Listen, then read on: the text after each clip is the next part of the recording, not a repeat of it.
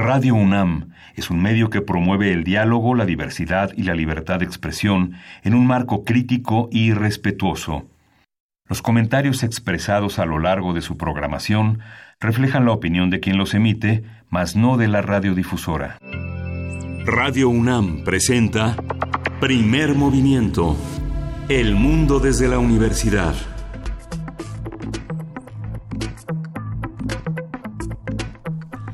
Buenos días, hoy es miércoles 6 de febrero y son las 7.05 de la mañana en la Ciudad de México.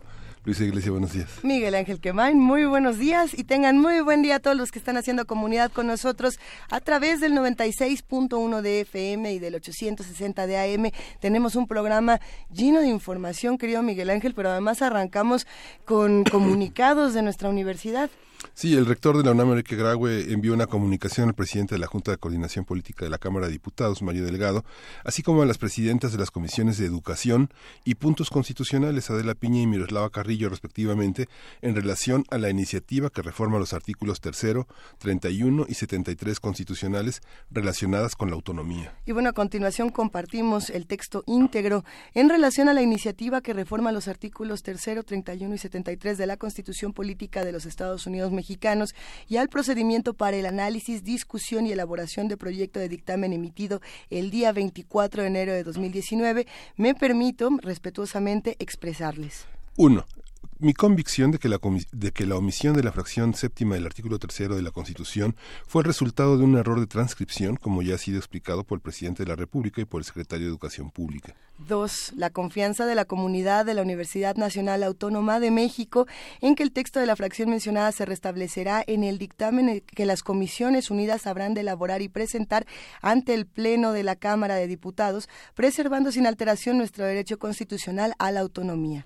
Y tercero, confirmar ante ustedes nuestro compromiso inquebrantable con el ejercicio responsable y pleno de la autonomía para cumplir cabalmente con las tareas sustantivas de la Universidad Nacional en beneficio de la sociedad y el progreso de la nación. Y bueno, hasta aquí el comunicado justamente del rector de nuestra universidad, Enrique Graue Vigers. Estaremos tratando de informar un poco más de qué es lo que está ocurriendo con todas estas discusiones, así como lo que ocurre en el resto del país y en el mundo, querido Miguel Ángel. Por ahí, eh, ayer eh, Donald Trump dio muchísimo de qué hablar también en otras latitudes están ocurriendo cosas interesantes. El, el Papa salió a decir que, que puede ayudar en la mediación de Venezuela siempre y cuando las dos partes de este conflicto sean eh, Nicolás Maduro y Juan Guaidó estén dispuestos a, a negociar, no nada más uno. Al parecer, quien se comunicó con el Papa, quien le escribió al Papa fue Maduro. Nicolás Maduro. Entonces, bueno, hay que ver. Sí, el Papa acepta mediar siempre y cuando las dos partes se lo soliciten. Y en ese terreno, bueno, Ebrard, previo a la cumbre de neutrales, él señaló que no el gobierno federal no está respaldando a Nicolás Maduro, sino unos principios internacionales de soberanía, de autonomía y de no intervención de los pueblos, mientras que Guaidó eh, piensa que anula todo diálogo el que alargue ese, el sufrimiento del pueblo venezolano. Habrá que ver qué significa todo esto, porque en nombre de suprimir el sufrimiento venezolano, pues está también pasando por encima de cualquier iniciativa de diálogo que valdrá la pena que se respete en el caso de Venezuela. ¿no? Así es, y bueno, todos estos comentarios y estas reflexiones las tendremos a lo largo de la mañana, Miguel Ángel. Tenemos un programa con mucha información. Hay que decir que nuestra compañera Berenice Camacho hoy no está en la cabina, pero mañana vuelve, no se preocupen. Estamos haciendo esta rotación para que todos podamos eh, curarnos los mocos y disfrutar las mañanas con ustedes, que además se antojan de muchísima información. ¿Qué tenemos el día de hoy? Hoy vamos a hablar de la, el papel, el papel que juegan los eh, objetos de movilidad que no están, que no forman parte de la política de gobierno, de política de movilidad del gobierno. Vamos a hablar de las bicicletas, los patines y scooters, cómo regularlos. Vamos a conversar con el doctor Manuel Suárez Lastra, él es doctor en geografía por la UNAM, maestro en planeación urbana por la Universidad de California en Berkeley y licenciado en ciencias políticas por la UNAM, investigador del Instituto de Geografía de la, de la UNAM y es actualmente el director del Instituto de Geografía de nuestra universidad. Esto eh, viene a cuento, entre muchas otras razones, por esta noticia que circuló hace algunos días de eh, el fallecimiento de este eh, conductor de un scooter, debido a que fue atropellado por un taxista, que además, bueno, hay que decirlo, ya se determinó que el conductor no tiene responsabilidad en el fallecimiento del usuario del scooter. Hay que ver qué pasa con esta nota importante, Miguel Ángel. Y tenemos también esta mañana fonografías de bolsillo. Lucha Reyes, la creadora de la canción ranchera, pero cantando trova yucateca. Va a estar con nosotros, como lo hace cada semana, Pavel Granados, escritor y director de la Fonoteca Nacional. Será un gusto, como siempre. Y vamos a tener en la nota nacional la terna para sustituir a la ministra Luna Ramos. Vamos a conversar con José Roldán Chopa, doctor en Derecho por la UNAM, profesor e investigador de la División de Administración Pública del Centro de Investigación y Docencia Económicas, conocido como el CIDE. Y para darle voz a otras notas que quizá usted no va a escuchar en otros espacios porque no son eh, mainstream, o bueno, no son las meras meras, ¿no? Entonces no salen las primeras planas. Y bueno, tenemos que hablar, y urge hablar de Boko Haram y su situación en África. ¿Qué está pasando de ese lado? Nos lo va a contar la doctora Hilda Varela. Ella, como bien saben, es doctora en ciencia política por la UNAM, especialista en política contemporánea e historia política de África. Sí, y vamos a tener nuestra mesa del día dedicada al informe de Trump, el Tratado de Armas Nucleares y el Nuevo Orden Mundial. Vamos a conversar con la doctora Marta Ochman, profesora de la Escuela de Gobierno y Transformación Pública del Instituto Tecnológico de Monterrey, y con el doctor Juan Carlos Barrón Pastor. Él es investigador y secretario académico del Centro de Investigación sobre América del Norte. No te la saltes, Miguel Ángel, te toca la poesía necesaria. ya estás listo. Casi listo. Casi listo. O encontré una, si no ahorita te la paso así abajo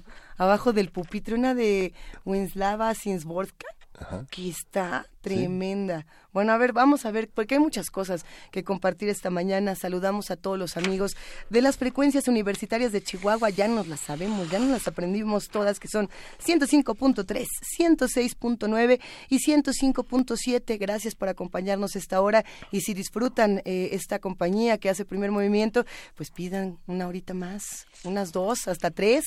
Eh, ya vamos a estar con ustedes compartiendo y tenemos música para empezar este programa. ¿Qué será que escuchamos? Vamos a escuchar de Rodrigo y Gabriela PPA. Ándele.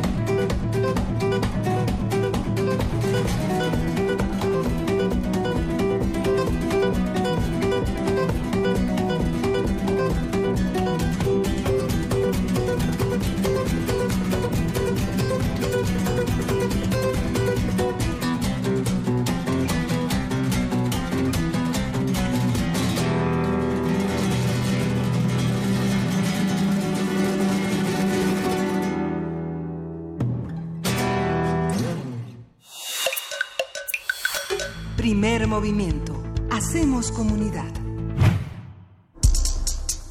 Miércoles de Héroes y Villanos. La Ciudad de México es líder en el país en cuanto al índice de movilidad urbana, ya que cuenta con el mayor número de alternativas de transporte que fomentan un mejor desempeño y aportan al bienestar social. Sin embargo, el transporte público de esta ciudad está lejos de atender plenamente las demandas de la población. Ahorita les platicamos cómo tenemos un brazo más largo que el otro por estar agarrando el metrobús. Colgados del metrobús. La Ciudad de México ha sido el escenario de aparición de alternativas de movilidad motorizada y no motorizadas para distintos usuarios que han buscado cambiar sus formas de traslado, pero la aparición de estas alternativas no ha sido fácil para el flujo urbano. Recientemente el Congreso de la Ciudad de México anunció que se emitirá una normativa para regular el servicio de patines eléctricos y bicicletas de renta sin anclaje que diversas empresas ofrecen en la capital del país como una medida concreta para, eh, bueno, está concretada a partir de quejas de ciudadanos y accidentes que han involucrado a distintos usuarios. Vamos a ver. A partir de la aparición de estas opciones de movilidad, vamos a conversar sobre sus características particulares, sus problemáticas y el posible marco normativo para promover su existencia. Está con nosotros Manuel Suárez Lastra, él es doctor en Geografía por la UNAM, maestro en Planeación Urbana por la Universidad de California en Berkeley y licenciado en Ciencias Políticas por la UNAM. Es investigador del Instituto de Geografía de la Universidad Nacional y actualmente su director. Su línea de investigación es Estructura Urbana y Transporte. Manuel, buenos días. Gracias por estar tan temprano. Buenos días, Lisa Miguel Ángel, un saludo a todo su auditorio. Qué gusto escucharte, Manuel. Y, bueno, nos interesa muchísimo hablar de estos nuevos medios de transporte, quizá antes hablar de todo lo que se dice en los medios de comunicación eh, sobre distintas noticias y demás. Eh, ¿Cuáles son? A ver, ¿qué, ¿cuáles son estos nuevos medios de transporte? Porque hemos visto que de pronto está el scooter aventado a la mitad de de Shola y no sabemos de quién era. Y luego descubrimos que era de alguien que lo renta. Cuéntanos un poquito. Apartando el lugar, ¿no? Bueno, a ver, todo, todo empieza con un programa que es gubernamental, que es este, el de bicicletas públicas, que aquí en la Ciudad de México conocemos como Ecobici, ¿no? Eh, pero que está organizado en, en, en bahías de anclaje. Eh, a partir de, ya tiene este, un, par de meses, comenzaron, eh, eh, creo, que el primer sistema que, que, entró fue el de motocicletas, ¿no? El de estos pequeños, este, de conduce se llama, este, que son motos eléctricas eh, que se estacionan en la calle como si fueran un automóvil, ¿no? Porque para así es la reglamentación. Y después entran tres sistemas de bicicletas y además los sistemas de patines eléctricos. Eh, esto es una cosa, esto es un fenómeno que no nada más sucede en la Ciudad de México, o sea, en cualquier ciudad, en Los Ángeles, en Nueva York, en Oakland, en Nueva Zelanda, en Londres, todos estos sistemas están funcionando también. En ciudades del sudeste del sudeste asiático, ¿no? Por ejemplo, en Kuala Lumpur, en, en, en Singapur, eso es un fenómeno mundial, no nada más un fenómeno que está sucediendo en la Ciudad de México y este pues, son opciones nuevas de movilidad eh, donde de alguna manera pues también junto con, con, estos sistemas de, de, taxi que no son taxis pero los Ubers por ejemplo y, todos esos sistemas nuevos que hay eh, son una alternativa donde se está pensando en que el usuario ya no sea dueño necesariamente de su medio de transporte, sino que simplemente este lo rente durante los minutos o las que, lo necesita durante el día, ¿no? Y para esto, pues hay este ciertos modos de, modos de transporte que son para distancias más largas, como en el caso de, de Uber, y otros para distancias más cortas, como el caso de las bicicletas o los patines eléctricos. Em, la problemática es que no hay reglamentación, ¿no? Eh, porque son sistemas nuevos, precisamente. Entonces, eh, en el caso de las, de las bicis sin anclaje eh, y de los patines del diablo, el primer problema es, pues, ¿dónde los dejas? ¿Dónde lo pongo? Así es. Sí, la regulación de velocidades, al alcance de los seguros. En Madrid se prohibió este usar hacer así zonas peatonales, que es algo que vemos normalmente en las zonas como Roma, Polanco, Condesa, que la gente circula, ¿no? Digamos, ya las carreolas circulan, digamos, como casi como podadoras. En, muchos países traer una, una, una, una carreola significa pasar por encima de mucha gente. Pero estos instrumentos también, ¿no? Sí, o sea, por ejemplo, los, los patines del diablo pues alcanzan una velocidad de 30 kilómetros por hora, ¿no? Este, que eso es, y, además pues quedan por cualquier lado, ¿no? Entonces es mucho más rápido que la velocidad este que alcanzarías en, en una bicicleta si vas pedaleando a una velocidad este normal. Y por supuesto es mucho más rápido que la velocidad que vas, que, que puedes alcanzar en un, en un automóvil en, en hora pico, ¿no? Que es como de 8 o 9 kilómetros por hora. Entonces estás hablando de, una, de, un, de un este, modo de transporte que es, pues, a primera vista muy eficaz y muy veloz, pero también que es peligroso en el sentido de que pues no requiere el uso de casco, este y, de hecho estaba justamente estaba hablando con, con un médico y me está diciendo que la cantidad de personas que está llegando este, accidentada por usar, por ejemplo, eh, los patines del diablo es este es altísima, ¿no? A hospitales públicos. A ver, eh, antes de, pasar justamente a la parte de la reglamentación y, de los muchos accidentes que hemos visto en, distintas noticias y en distintas plataformas, eh, Manuel, a mí me gustaría preguntarte, ¿para quién, para quiénes son estos estos vehículos o, estas nuevas alternativas para porque digo yo vengo de Xochimilco hasta la del Valle no en las mañanas y no vine una sola bicicleta ni un patín del diablo que yo pudiera agarrar para llegar temprano. Eh, a quién para quién están destinados para qué grupo de la población de esta ciudad bueno en este momento esos sistemas están operando en la zona central de la ciudad ¿no? que es donde está pues el 40% de los empleos estamos hablando de de las alcaldías de Benito Juárez, Cuauhtémoc, este, Miguel Hidalgo y Venustiano Carranza, ¿no? Un cachito de Venustiano Carranza. eh, y poco a poco se van a ir extendiendo, o sea, eso es un fenómeno también que es normal. De, de la misma manera comenzó pues, Pecovici, ¿no? Se empezó un polígono muy pequeño, que es el más denso, de, sobre todo de actividad económica, y poco a poco son este, eh, modelos que se van ampliando hacia, hacia otras zonas de la ciudad. en este momento, pues, evidentemente están disponibles para las personas que, que pueden rondar en el centro de la ciudad, ya sea que vivan ahí o que trabajen ahí. Por otro lado, eh, bueno, los sistemas de, de bici sin anclaje más o menos tienen el mismo costo que el de Covici, entonces pues están disponibles para todas las personas que tengan una tarjeta de crédito, que tengan un teléfono celular este inteligente este y que lo y, que de esa manera lo puedan pagar no este que suele ser para personas de, ingreso medio y medio alto.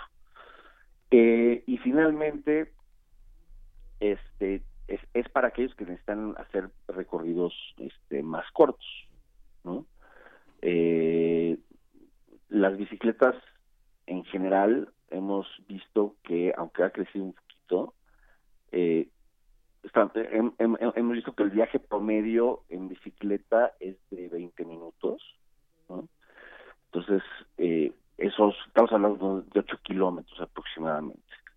Eso podría ser, eso representa de hecho la mitad de los viajes que hay en la ciudad, O sea, la mitad de los viajes que se hacen en Ciudad de México son de menos de 8 kilómetros. Entonces, en ese sentido, pues, estaría disponible para esas personas personas que no tengan una discapacidad motriz, por supuesto, y que estén dentro de un rango este, de edad eh, que, que entre dentro de las normas operativas del programa, que me parece que es mayor de 14 años. eh, ahora, cuando piensas además en, en, en, estos nuevos sistemas de, de, de, bicis sin anclaje y de los scooters, este, los scooters no son nada, digo, los patines del diablo no son nada baratos, ¿no? O sea, tienen sí tienen un costo bastante elevado, lo cual pues, los hacen disponibles, o sea, están disponibles para quien quien lo pueda pagar, ¿no? Pero no es una tarifa baja, ¿no? No, sin duda no lo es. Eh, y eso también ha generado otra clase de preguntas. Eh, por ejemplo, una de ellas eh, es, por supuesto, lo, que ocurrió en términos de seguridad, hablando de, del taxista que, que atropelló a este usuario de scooter, de monopatín. No digo, no podemos ponernos a describir qué fue exactamente lo que pasó, ya, ya la nota ha dado muchas vueltas, Manuel, pero ¿qué opinión tienes sobre este tipo de, de accidentes y de las consecuencias que pueden tener tanto para los usuarios de los monopatines o las bicicletas como para los conductores? Pues yo creo que es, es, una discusión muy interesante. este, por supuesto, uno quiere vivir en una ciudad donde no haya ningún tipo de accidentes, ¿no? Este, pero viene, pero por otro lado, pues viene con el transporte, o sea, no, no, no puedes prohibir un, una forma de, de, movilidad, este, porque nada más porque conlleve algún tipo de, de accidente. Lo que tienes que hacer es reglamentar para minimizar el riesgo a estos accidentes este, de, de, la mayor manera posible, ¿no? Como te decía muy al principio, o sea, todo este rollo de las bicicletas sin anclaje, de los este, de los patines del diablo y de las este, y de, y de las este, motos eléctricas, es, un, e, es algo que está sucediendo en todas las ciudades del mundo, en todas las ciudades del mundo y en todas las ciudades del mundo se están haciendo las mismas preguntas, o sea, hay hay hay hay una serie de problemas y una parte de esas de esos problemas son son los accidentes.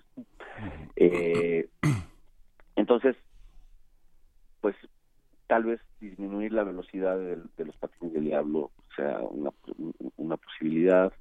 Este habría que ver también, por ejemplo, las condiciones de las de, la, de las calles de la Ciudad de México, ¿no? Para, para el uso de las porque pues no son las más planitas, ¿no? el gobierno este, el gobierno pensó a dar una, un margen de dos meses para implementar este la, un, una especie de reglamento.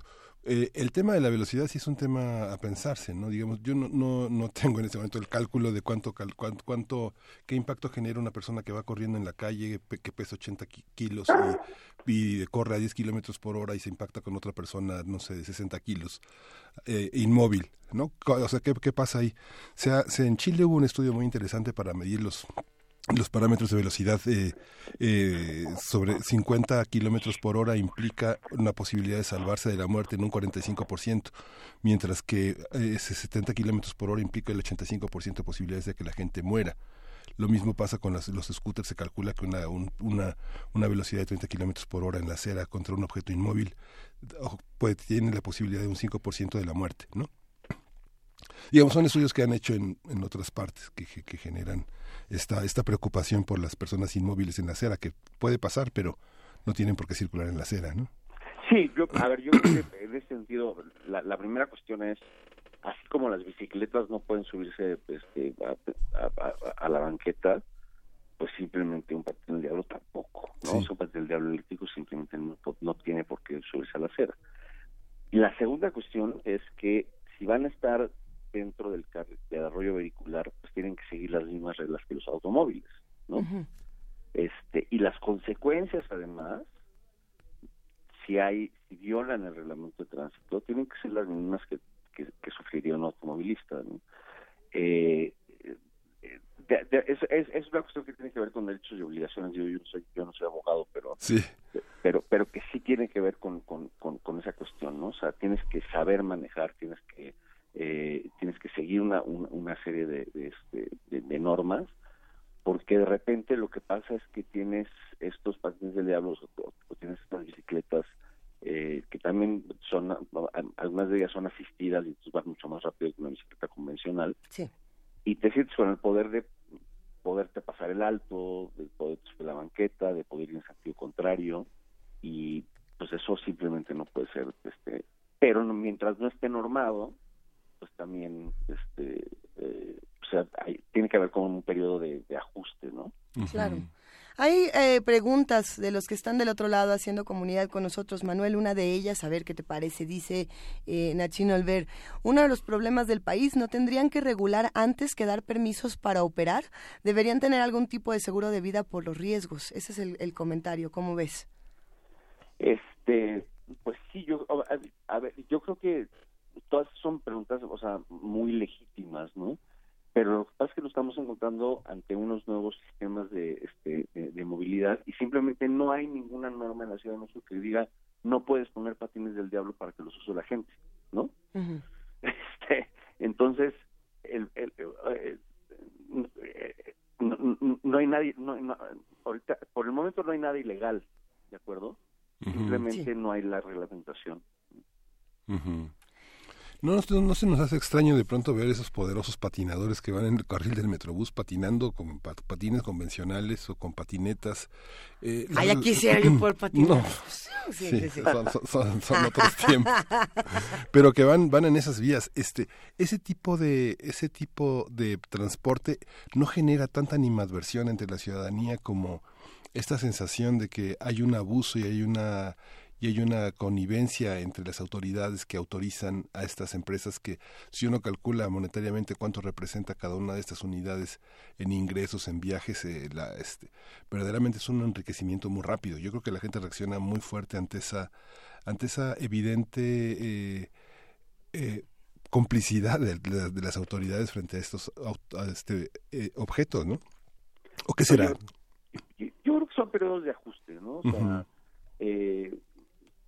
digo, yo creo que cualquiera de nosotros estaba muy, estaba muy chiquito o simplemente no existía cuando cuando apenas entraron los automóviles, ¿no? Pero imagínate lo que debe haber sido pasar de, de, una ciudad de carretas, ¿no? Y de, y de tranvías a una ciudad de automóviles, ¿no? Debe ser, o sea, mucho más mucho más traumático que este que, que, en este caso, ¿no? De estos de, estas de estas bicicletas. Ahora, yo creo que son opciones de movilidad, ¿eh? Realmente, o sea, si, si ves la movilidad que generan, el efecto a, a, largo plazo es mucho, o sea, la balanza es muy más positiva que negativa. Simplemente lo tienes que, pero, pero lo tienes que regular, ¿no? Tiene que haber una forma en la que la, que la ciudad pueda convivir con estos nuevos sistemas de movilidad. Por supuesto, y, y hay que decirlo, eh, aquí nadie está criticando ninguno de los medios alternativos de transporte, al contrario, eh, la única preocupación por parte de muchos de los que están del otro lado es y, y cómo le vamos a hacer para no matarnos entre todos, y, y sobre todo pensando en si, si esta ciudad, que es otra pregunta importante, está presentando una infraestructura suficiente para tener este tipo de medios de transporte. Eh, podemos pensar en, el, en la zona centro, que es donde se está, digamos, llevando a cabo el, entre comillas, experimento, Manuel, nada más por la falta de reglamentación. Pero, eh, ¿en algún momento esto se puede volver una alternativa real para toda la ciudad o solamente se va a quedar en este cuadrante? Pues, mira, yo creo que la, o sea, ya ahí va, ahí va un, lo a decir es algo fuerte, ¿no? Pero yo creo que más bien es evidente que el transporte de la ciudad no es suficiente, ¿no? Y que el transporte de la ciudad está sobrepasado. Estamos hablando de, o sea, cualquiera que se haya subido al metrobús en hora pico, ¿no? O cualquiera que se suba al metro en hora pico, que, opera, o sea, el metro en promedio, las líneas 1, 2 y 3 operan así, entre 130 y 150% de su capacidad, ¿no? Entonces tienes un transporte público que está completamente superado, sobrepasado. Estas son alternativas precisamente porque el transporte de la ciudad está este, completamente sobrepasado. Incluso el tráfico vehicular, ¿no? O sea, la, la cantidad de automóviles que hay no caben en las calles, ¿no? Y eso también es una respuesta a que el transporte público no ha podido este, mover a la gente que tiene que mover todos los días, ¿no? Y tampoco es una cuestión que, tiene que, que tenga que ver con sobrepoblación, simplemente tiene que ver con que el transporte público no es suficientemente este, eficiente y no tiene la suficiente capacidad. Entonces, mientras eso sea así, pues van a surgir opciones porque pues la ciudad este va a seguir adelante, ¿no? Va a seguir creciendo, la gente va a seguir trabajando, yendo a la escuela. Entonces, estas opciones son opciones eh, que yo creo que vamos a ver más y más, o sea, no se van a disminuir. Eh, y creo que sí se van a expandir, o sea, no, no tengo una bola de cristal, pero algo me dice que se van a ir poco a poco expandiendo hacia otras partes este, eh, de la ciudad y que dentro de pocos años las vamos a ver por todos lados. Y por ejemplo, desde el Instituto de Geografía, ¿qué, qué se ha investigado al respecto y, y, qué, y, qué, otras alternativas también se proponen? Decía, a ver, bueno, estos mapas, a lo mejor por aquí, estas reglas, algunas propuestas que tengan desde, el, desde la universidad. Pues fíjate, nosotros este, en, la universidad lo que lo que vimos hace poco cuando hicimos el plan bici que se presentó a finales del año pasado, se analizaron los sistemas de bicicletas sin anclaje, no se contaron, se vieron cuántos viajes eran. Y lo que vimos es que estaban complementando, o sea, no estaba, que no estaban compitiendo con Covici, sino que al contrario se estaban complementando, complementando al sistema, ¿no? Precisamente porque pues, el sistema de Covici ya está este, eh, también prácticamente a toda su capacidad, ¿no? el, que, el existente. Eh, entonces, una de las ideas que teníamos era, bueno, por, por supuesto, la primera, la cuestión de la regulación de dónde dejar las bicicletas. O sea, no, las puedes, no, no puedes dejar la bici en la entrada de, de, la casa de una persona, ¿no? Eh, y, ese tipo de, cosas pues, realmente pues, muy sencillas y muy, muy, muy básicas. Pero por otro lado, creía, creemos que una de las cosas que se pueden hacer es que se hayan negociaciones de la ciudad con estos sistemas para que se puedan este, ir acomodando de manera que puedan complementar este eh, el, el, servicio que ya se está dando por la ciudad no y no que y no que y no que compitan. En un en un este espíritu más como de planeación este de la movilidad de la ciudad pero nuevamente pues todo eso lleva a una serie de pues de pláticas y de acuerdos entre entre tanto las autoridades de la ciudad como con los actores que son dueños de las empresas. Tiene mucho que ver también con la actitud de las personas, digamos, la, lo que el gobierno de la ciudad ha hecho a través de ese móvil es establecer, por ejemplo, que hay lugares en los que no está permitido estacionarse, como aceras, cruces peatonales, carriles de circulación vehicular, salidas de emergencia hidratantes, zonas de concentración no delimitadas por protección civil, acceso a estaciones de transporte público, áreas de carga y descarga, estacionamiento, digamos, la lista es muy larga. Y bueno, después de leer esta lista uno dice, bueno, ¿dónde sí? ¿No? ¿Dónde sí se puede? La lista tal vez debería incluir donde sí se puede y, no donde no se puede, aunque el sentido común indicaría que toda esta larga lista nos obligaría a tomar una actitud de respeto hacia los demás y no hacerlo, ¿no? Exacto. No, la, la, la, por ejemplo, en este en Kuala Lumpur tienes que dejar las bicis en áreas designadas, ¿no? Aunque no aunque no estén ancladas, este hay áreas designadas que están pintadas en las, en las, en las aceras donde puedes dejarlos. Son como si fueran estaciones de Covici, sí. este, solo que están sobre la acera, en lugares muy específicos. ¿no? Esa sería una posibilidad. Eh, yo creo que cada, o sea, las soluciones para cada ciudad son, son diferentes, ¿no? También me queda claro que que hay lugares donde puedes, sí puedes dejar un patín del diablo y que no les, y que no estorba, ¿no? En la en, en la acera este, hay que encontrarlos, hay que buscarlos y hay que, y hay que regularlos y hay que hacer una campaña también con la gente que utiliza este, estos, estos, estos modos de transporte. Hay muchísimos comentarios y están todos muy interesantes. A ver, Manuel, te vamos a compartir algunos y de ahí quizá platicamos un poco de educación vial eh, y también de la planeación a futuro de esta ciudad. Eh, a ver, eh, Pablo Extinto nos dice, a mí lo que me choca es que los que vivimos aún eh, no tenemos sistemas de transporte que lleguen hasta nuestro rancho. Sí, yo creo que se refiere a, la distancia. Adam Beldarrain, un abrazo, les dice, eh, buenos días, con relación a este tema yo se lo diré que nadie sabe lo perfecto y eficiente que es el transporte en la Ciudad de México hasta que vive en otra ciudad. Cuando vivía en Jalapa nunca pude llegar a mi destino sin problemas con el transporte público.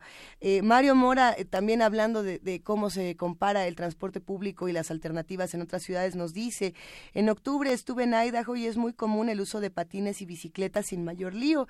Creo que el problema es el respeto tanto de los usuarios como de los conductores a las normas básicas. Eh, a ver, un par más, nada más para, para sumar a la conversación. Adriana Welsh, y este se va a poner controversial, nos dice... Ah, Hola, hay quienes tenemos patín del diablo no motorizado como medio de transporte y que lo usamos con cuidado.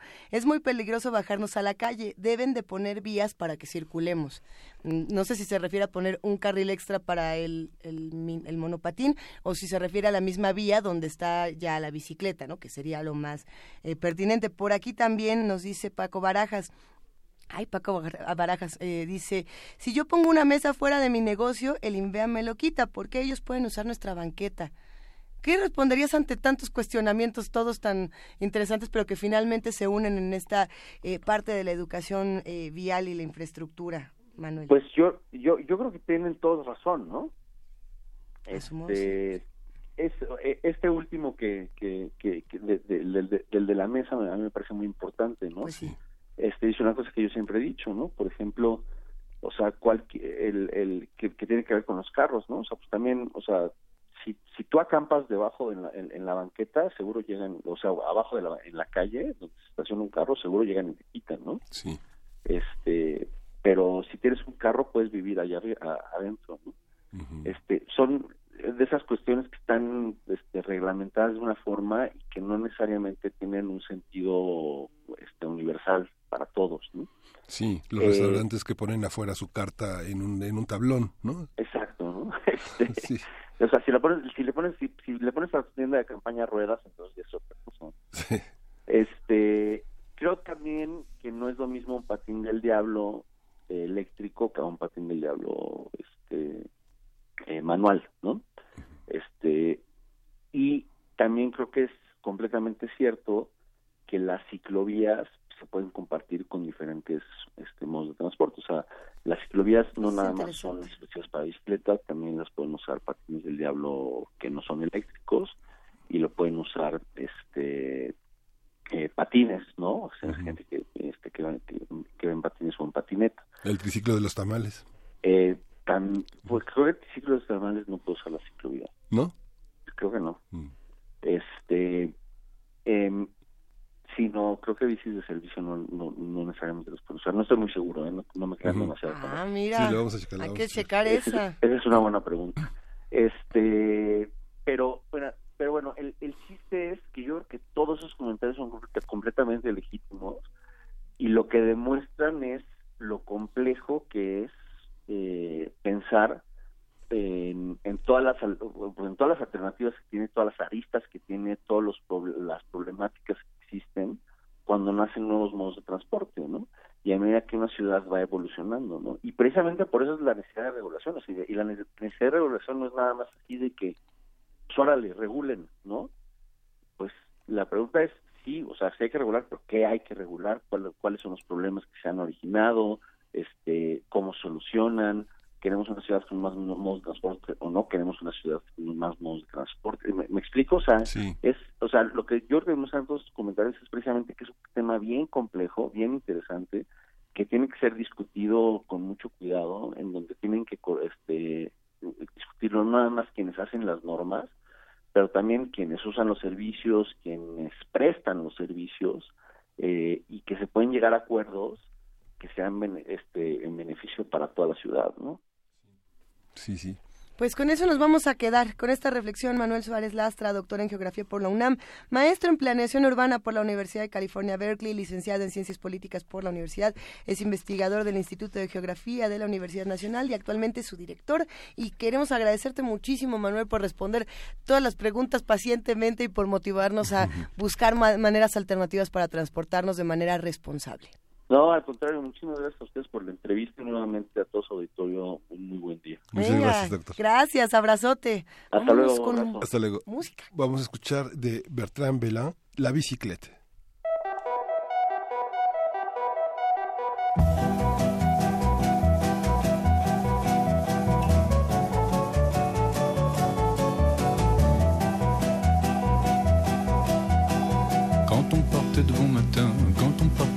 Chemins à bicyclette. Nous étions quelques bons copains. Il y avait François, il y avait Firmin, il y avait Francis et Sébastien. Et puis Paulette. On était tous amoureux d'elle, on se sentait pousser des ailes à bicyclette. Sur les petits chemins de terre, on a souvent vécu l'enfer pour ne pas mettre pied à terre devant Paulette. Faut dire qu'elle y mettait du cœur, c'était la fille du facteur à bicyclette. Et depuis qu'elle avait 8 ans, elle avait fait en le suivant tous les chemins environnants à bicyclette.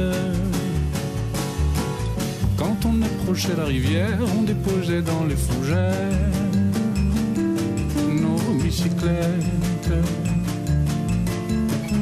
Puis on se roulait dans les champs faisant naître un bouquet changeant de papillons et de rainettes. Quand le soleil à l'horizon profilait sur tous les buissons, nos silhouettes. On revenait fourbu content, le cœur un peu vague pourtant, de n'être pas seul un instant avec Paulette. Prendre furtivement sa main, oublier un peu les copains, la bicyclette. On se disait, c'est pour demain. J'oserais, j'oserais demain, quand on ira sur les chemins à bicyclette.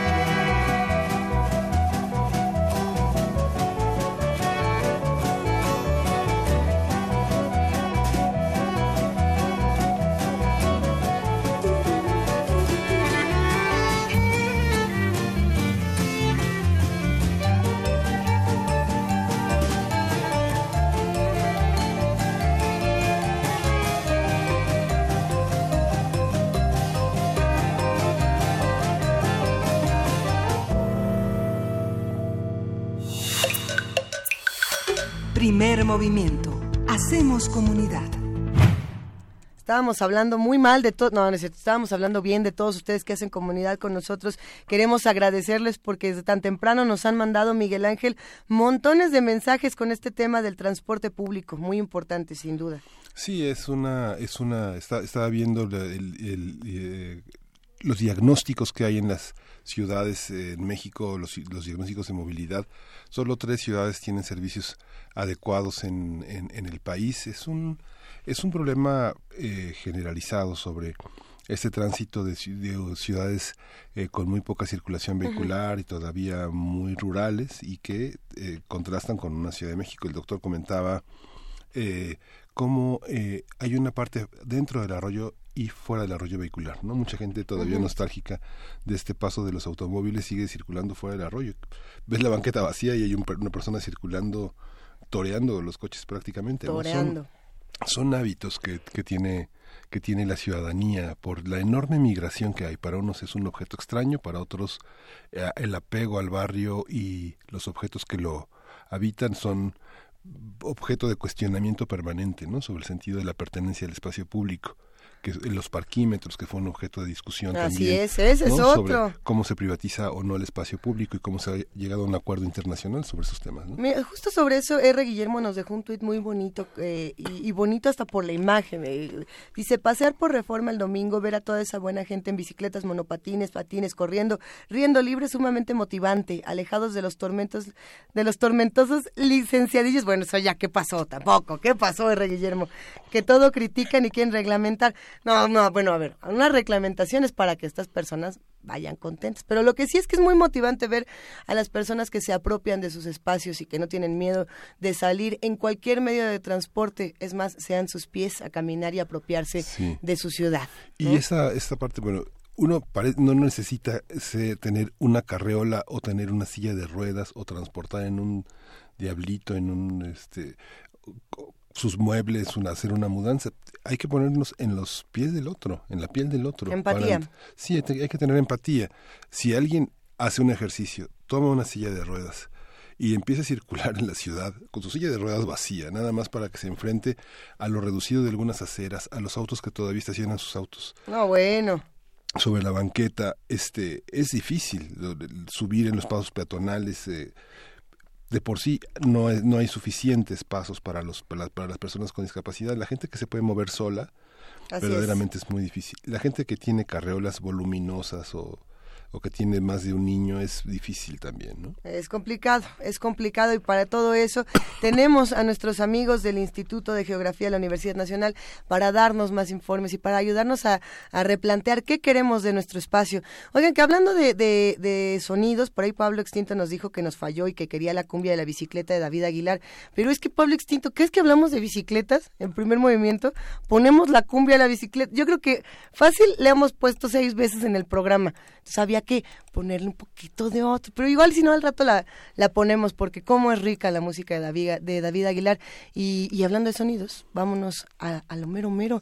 Ya está con nosotros Pavel Granados. Pavel Granados nos dejó una participación para sus fonografías de bolsillo que está buenísima. Vamos a escucharla.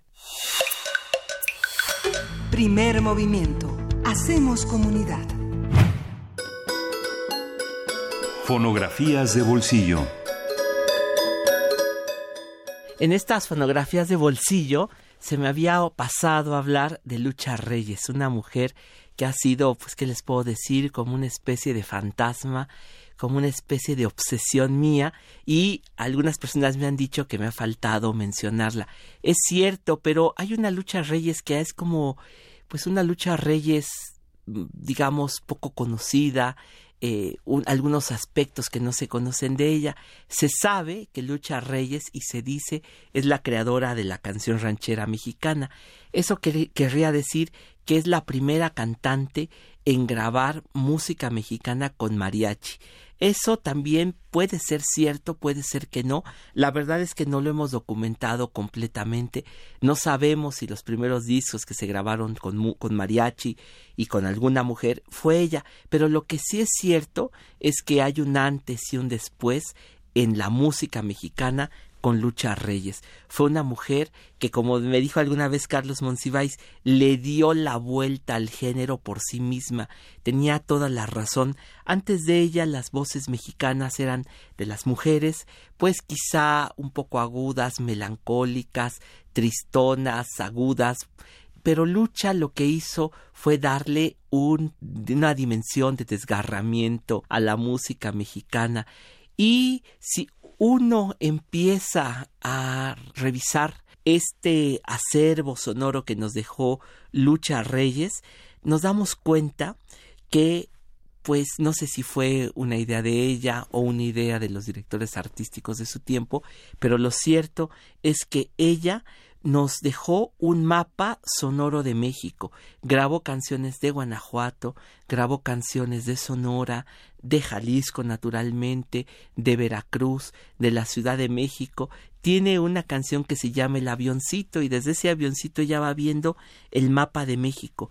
Hay algo de veras curioso y es que Lucha Reyes también grabó Trova Yucateca.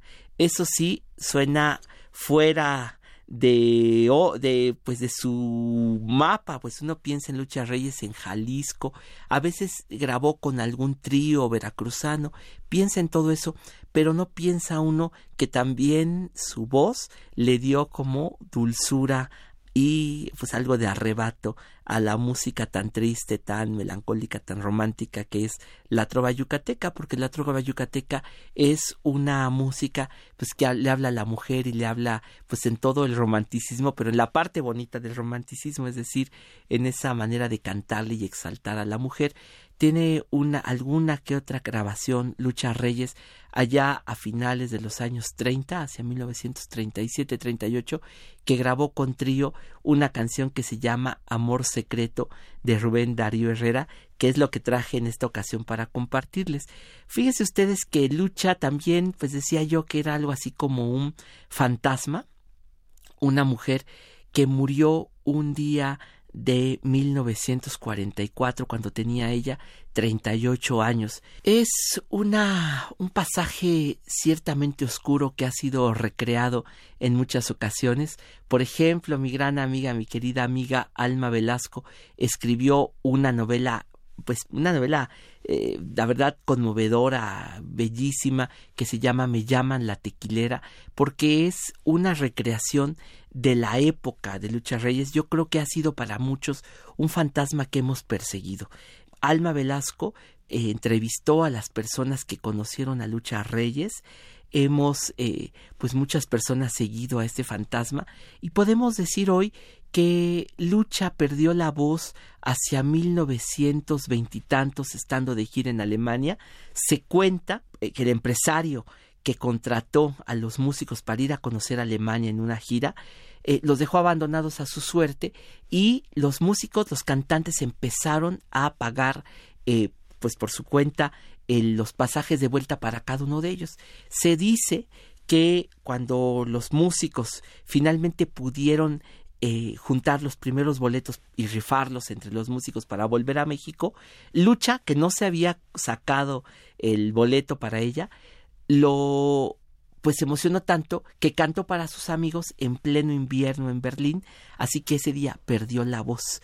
Entonces ella volvió a México después, pero ya sin la voz de mezzosoprano que tenía, de tal manera que después de vocalizar, de tomar clases, pudo volver a tener voz para cantar, pero ya no era esa voz que tan, con esa potencia, con esa eh, pues forma de cantar como pues de una mujer que se dedicaba a la zarzuela, a las arias mexicanas, que ya no pudo volver a continuar con ese estilo, sino que tiene una voz ya desgarrada, bronca, bravía, que fue la que cantó en, con el mariachi. Así es que ella volvió a México y pues toda su biografía es como una serie desafortunada de momentos tristes, desgarradores, de una de una mujer que se entregó al amor, pero que no hubo quien estuviera a la altura de ella para quererla, una mujer que se entregó al alcohol, que a pesar de todo, pues cantaba, grababa, se veía, como me han dicho personas que conocen, que era una gimnasta de la voz, porque era una mujer que se nota en sus grabaciones, llegaba a unas intensidades que yo creo que nadie más que Lucha Reyes. Quiero decirles por último que en mi familia ha sido una, pues también otro fantasma, porque eh, cada domingo que yo salía con mi abuelo de fin de semana, bueno, a visitar su pueblo, en el coche, en su Rambler anaranjado, nos ponía un cassette y era siempre estar escuchando eh, Tuchinampa, eh, el, el, Torito Retinto, eh, La Mensa, las canciones de Lucha Reyes. Y después, con los años, me fui a enterar que lo que pasa es que mi abuelo, al llegar a la Ciudad de México, allá por 1938-39, su primer trabajo fue de ayudante en la cocina del Hotel Waldorf Astoria, que estaba en la colonia Condesa y hasta arriba en el último piso había un centro nocturno muy elegante que se llamaba Los Cocoteros.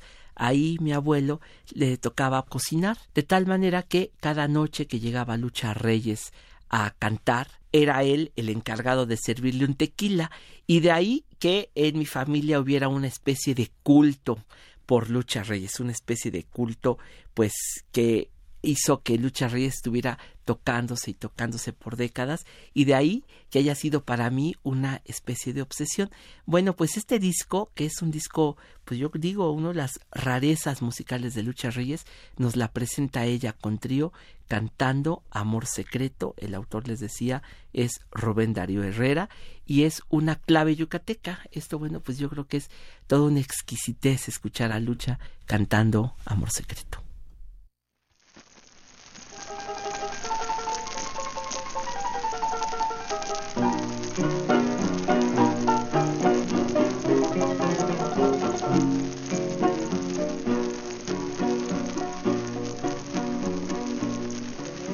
Amor secreto, un amor suave y discreto a una mujer. Es como tener un nido perfumado y escondido en nuestro ser. Un nido de ruiseñores con arrullos y con flores y con trinos de cristal. Unido en el alma preso, donde tiembla como un beso un madrigal. Hacer de la imagen de ella una ilusión, una estrella, una esperanza, una flor.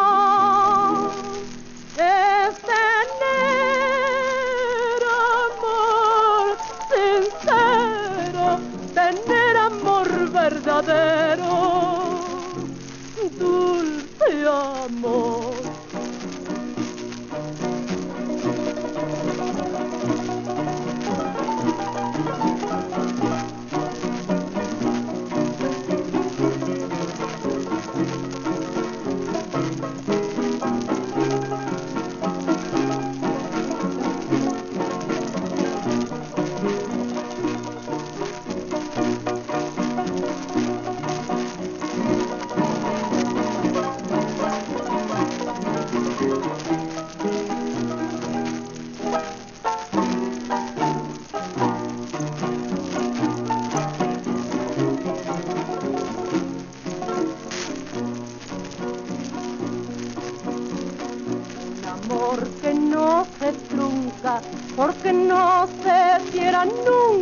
Una mujer.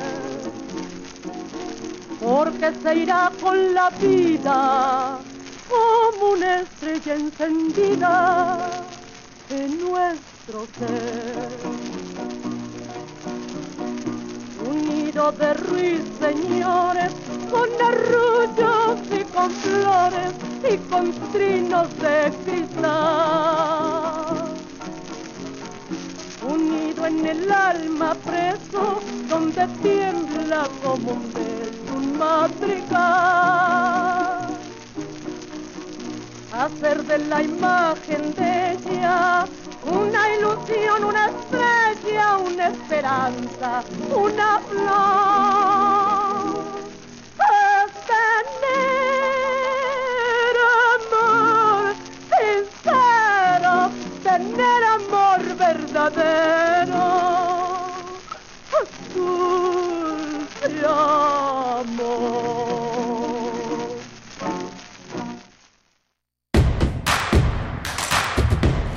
Síguenos en redes sociales. Encuéntranos en Facebook como Primer Movimiento y en Twitter como arroba PMovimiento. Hagamos comunidad.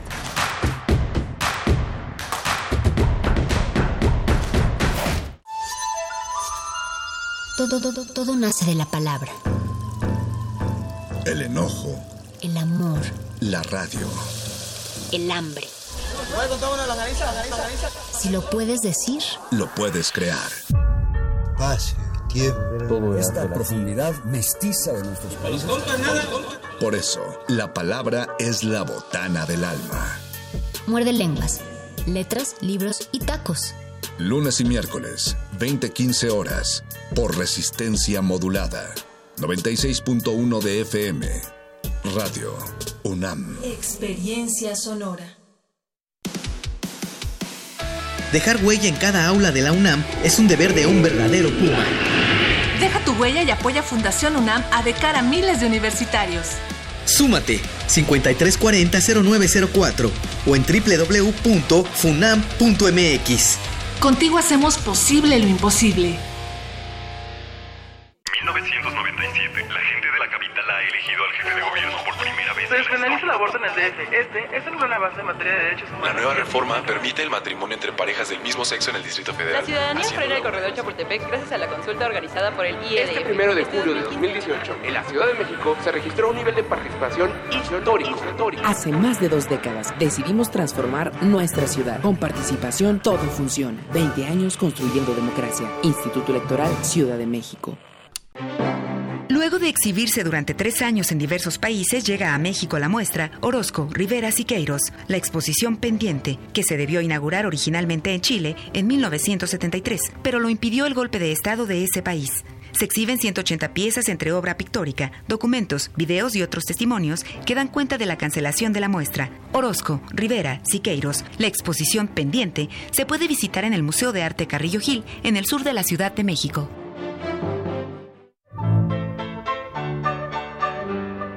En el marco del M68, a 50 años del movimiento estudiantil, el Museo Universitario del Chopo te invita a disfrutar de la exposición colectiva Las Superocheras. Exploración de lo femenino, de la denuncia, la emancipación, la transgresión del género y las formas de habitar el cuerpo a través de artistas latinoamericanas que incorporaron la cámara Super 8 a su práctica creativa. Exposición abierta hasta el 17 de marzo de 2019. En el Museo Universitario del Chopo, el M68 se vive.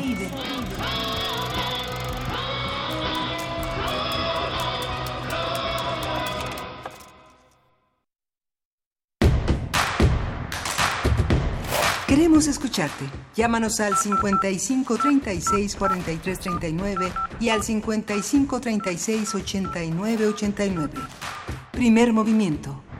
Hacemos comunidad.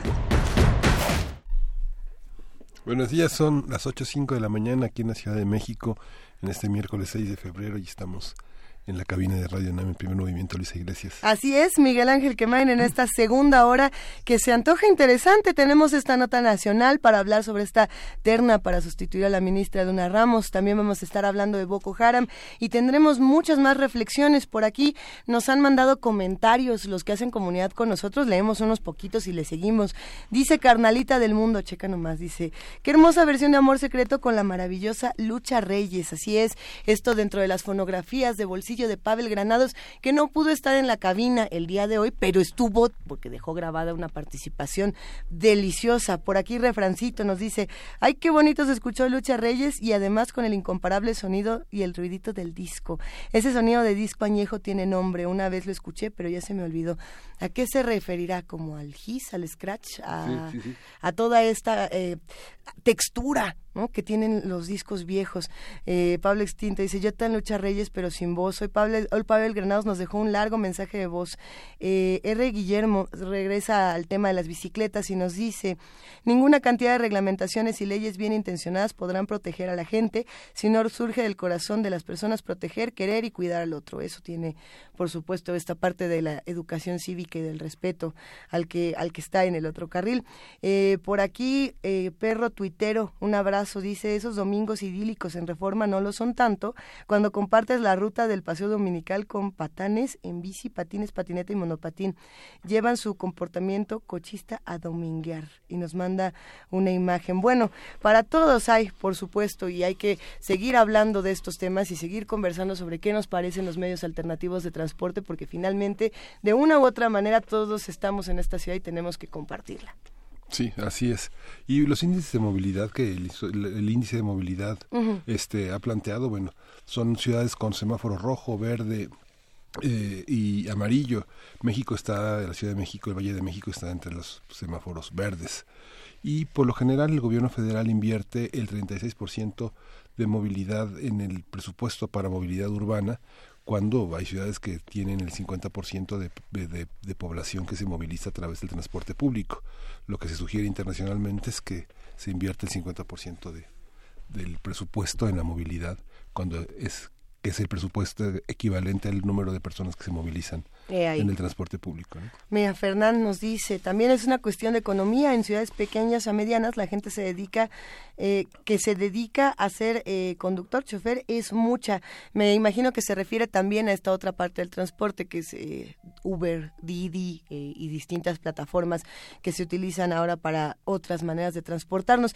Síganos escribiendo. Estamos en arroba P Movimiento, en diagonal Primer Movimiento UNAM, y tenemos un teléfono que es el 55 36 39 Nos vamos vertiginosamente a la nota nacional. Primer movimiento. Hacemos comunidad. Nota nacional. Andrés Manuel López Obrador eh, mandó una terna al Senado de la República para cubrir la próxima vacante que dejará la ministra Margarita Luna Ramos en la Suprema Corte de Justicia de la Nación. Y bueno, la propuesta del presidente está integrada por Loreta Ortiz, Cecilia Maya y Yasmín Esquivel. Las primeras dos formaron parte de la terna anterior que también fue propuesta por el mandatario, mientras que Yasmín Esquivel es actual presidenta del Tribunal del Contencioso Administrativo de la Ciudad de México y esposa del contratista José María Riobó. Con esta última propuesta, el Observatorio Ciudadano de Designaciones criticó la elección de Andrés Manuel López Obrador, argumentando que ahora se busca una ministra contratista. Vamos a ver de qué se trata todo esto. La fecha de retiro de Luna Ramos es el 18 de febrero, por lo que las aspirantes deberán ser convocadas antes de esa fecha por la Comisión de Justicia del Senado para comparecer y responder preguntas de legisladores. Vamos a hablar sobre la terna propuesta por el presidente López Obrador para sustituir a la ministra Luna Ramos en la Suprema Corte. ¿A quién se propone y qué se espera de quien resulte electo. Nos acompaña José Roldán Chopa, doctor en Derecho por la UNAM, profesor e investigador de la División de Administración Pública del Centro de Investigación y Docencia Económica, CIDE. Él se ha desempeñado como servidor público en el Distrito Federal y en la Secretaría de Gobernación. Eh, ¿Cómo está, doctor? ¿Qué tal? ¿Cómo están? Qué, gusto saludar. Un gusto, como siempre, doctor. Es, es un tema interesante. A ver, ¿a quién se está proponiendo para, para justamente es, en esta terna para sustituir a la ministra Luna Ramos?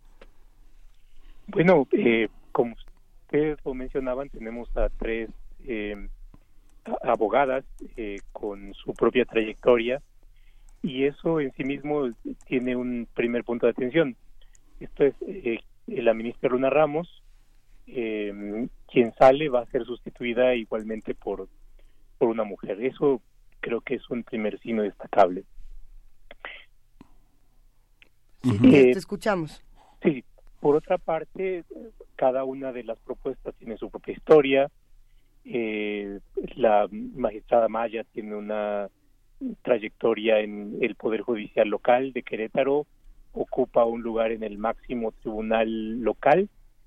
eso supone que tiene una experiencia judicial relevante, aun cuando sus eh, pericias como magistrada están en el ámbito local y ordinario. Ahí tendríamos una primera característica. No hay que olvidar que la Suprema Corte de Justicia de la Nación es fundamentalmente un tribunal constitucional y esto, digamos, técnicamente, eh, por la forma de razonamiento, por el tipo de conflictos, tiene una diferencia con la jurisdicción local, que es una jurisdicción más de, más de legalidad y que da un entrenamiento y da un conocimiento eh, propio de estas materias. Por otra parte, tenemos a eh, la doctora Loreta Ortiz, eh, tiene una trayectoria académica relevante, fue ha sido profesora de universidades prestigiadas, fue jefa de la, del Departamento de Derecho de la Universidad Iberoamericana, que es una de las más prestigiadas de la Ciudad de México, tiene obra publicada, ella es especialista en Derecho Internacional Público y también tiene investigaciones eh, relevantes y una trayectoria política como eh, congresista y actualmente em, bueno ha formado parte del equipo de transición de la nueva administración y esa es también otra peculiaridad relevante. En el caso de la magistrada Yasmín Esquivel tiene una trayectoria larga en la justicia agraria en un inicio, posteriormente en materia administrativa en la Ciudad de México, ha ocupado ya durante varios años la presidencia del Tribunal de Justicia Administrativa de la Ciudad de México. Y bueno, su experiencia ha sido más eh, en jurisdicción administrativa, en problemas locales. Y bueno, cada una de ellas ha tenido una trayectoria que merece ser destacada. Eh, y, y, en esto quiero enfatizar que estaríamos hablando de aquellas características eh, eh, técnicas, jurídicas, de experiencia o bien de eh, trayectoria académica. Esto es creo que una parte fundamental, ¿no? Y me parece que hay cuestiones de, de mérito. La otra cuestión tiene que ver con lo político y la relación que esto tiene con la Corte como un tribunal constitucional y aquí ya tendríamos que ampliar como el, horizonte de argumentos para valorar o ponderar la propuesta y que es la siguiente. La Suprema Corte tiene una función relevante, que es una función de revisión de constitucionalidad de leyes, de actos y es una última instancia. Y tiene una función política muy relevante que es establecer el contrapeso eh, de los poderes ejecutivo y legislativo. Y esto es, creo que, una cuestión a reflexionar más detenidamente y tomamos en cuenta que eh, el Partido Morena y, eh, y, por supuesto, quien lo lidera, que es el presidente de la República, mm. eh, tiene una posición, llamémoslo así, de hegemonía. Controla el poder ejecutivo, tiene también una mayoría en el poder legislativo y por tanto en la lógica de contrapesos, de poderes, de límites, el Poder Judicial tiene una función importante y por supuesto dentro de este la Corte mucho más. Y yo creo que ahí está un punto central de reflexión, es decir, en qué medida quien se integre eh, a este órgano colegiado puede jugar un papel eh, en la lógica general de contrapeso de poderes y de control de los poderes. Ahora, eh, el mecanismo de, designación eh, creo que está hecho también para propiciar que quien propone, que en este caso es el presidente de la República, lo haga a partir de personas que pueden tener cierta identificación en la forma de pensar, en la eh, en la identidad política eh, no necesariamente militante, pero sí en eh, el proyecto político y la forma de entender el Estado. Y esto sucede en todas las democracias constitucionales, en donde siempre hay un sesgo, una em, orientación, una preconfiguración de quiénes son los que van a integrar un órgano colegiado. Y bueno, ahí me parece que hasta cierto punto es natural que proponga a personas que tienen una cierta identidad, una cierta correspondencia en la manera de pensar, que se integran a un colegiado en donde hay personas que también han tenido su propia historia y que también tienen sus propios, sus propios sesgos. Yo creo que la pluralidad y la integración de, de, personas provenientes de distintas fuentes y de distintas eh, manos o mentes que los proponen va dándole una composición eh, relevante, ¿no? Y, es el colegiado el que garantizaría aquí la eh, la independencia del poder judicial. Ese es un primer comentario que yo les, les dejaría. en, en, los tres casos eh, hay una manera de evaluar eh, su desempeño profesional y proyectarlo hacia un posible eh, desempeño en la Suprema Corte, porque pareciera que tenemos una enorme influencia del periodismo de espectáculos este, en el que se señala si es esposa de alguien o no, si trabajó y puede representar un sesgo.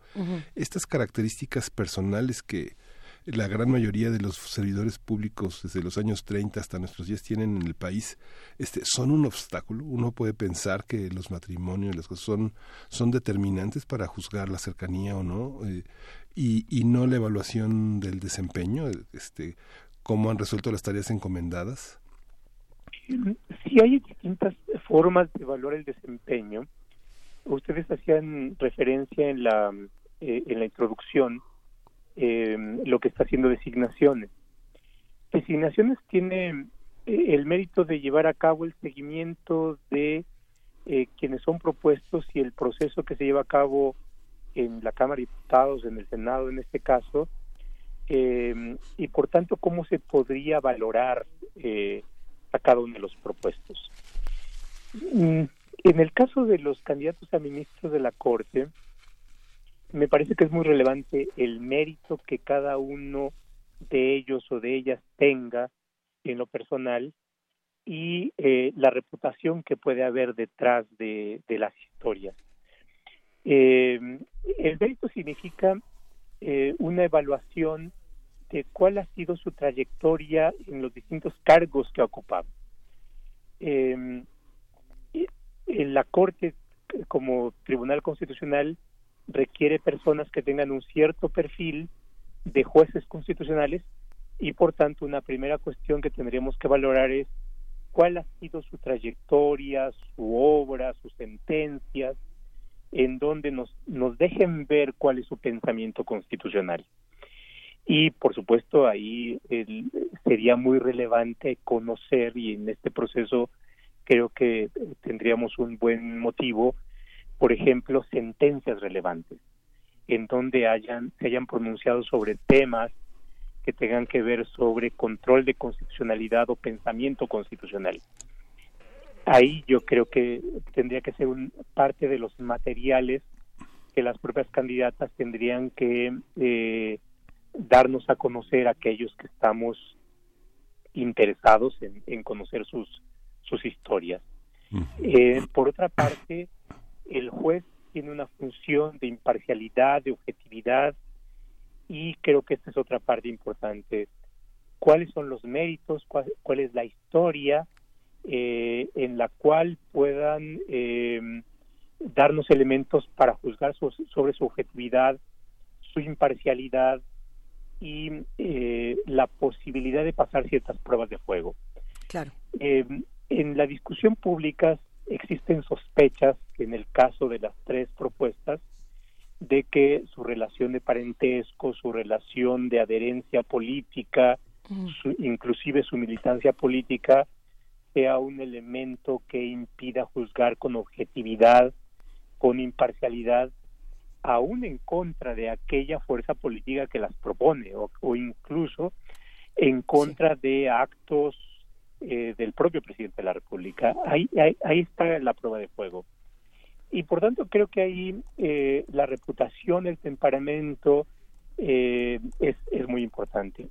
La cuestión está, y, y, y ese es una de las de los elementos centrales que me parece que tendremos que ir siguiendo en el proceso de eh, comparecencias o en las preguntas que puedan formularle la comisión o el pleno, dependiendo de cómo se diseñe el procedimiento en el Senado. Y creo que ese es el punto clave. Esto es, cuestiones que nos den elementos para considerar que efectivamente quien va a ser designada como ministra de la Corte puede eh, demostrar o, o, poner a prueba su autonomía y su independencia, resolviendo incluso de aquella tendencia política que pensamos que puede ser la que comparten.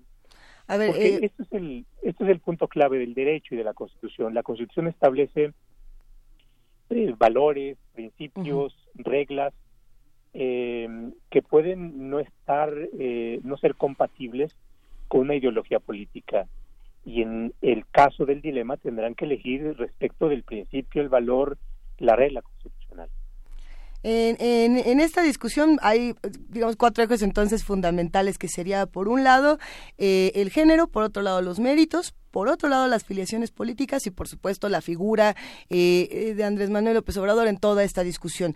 a mí me gustaría regresar a lo mejor un paso antes de, de irnos ahora sí que por partes, antes, antes de ir discutiendo cada uno de estos, de estos ejes, creo, eh, José Roldán Chopa, que deberíamos pensar también en qué pasó con Margarita Luna Ramos, eh, en cómo todas estas decisiones también y todos estos ejes eh, tuvieron que ver con ella. A ver, ¿cómo fueron los méritos de Margarita Luna Ramos? ¿Quién la puso donde la puso? ¿Quién la recomendó? Digo, porque también estas filiaciones políticas van para ella. Eh, si no me equivoco, fue Vicente Fox, pero ahorita, ahora lo revisamos. Y también eso, ¿cómo fue la parte de género? ¿Cómo se discutió? Lo mismo que se está discutiendo con estas eh, tres candidatas, ¿cómo se discutió con Margarita Luna Ramos?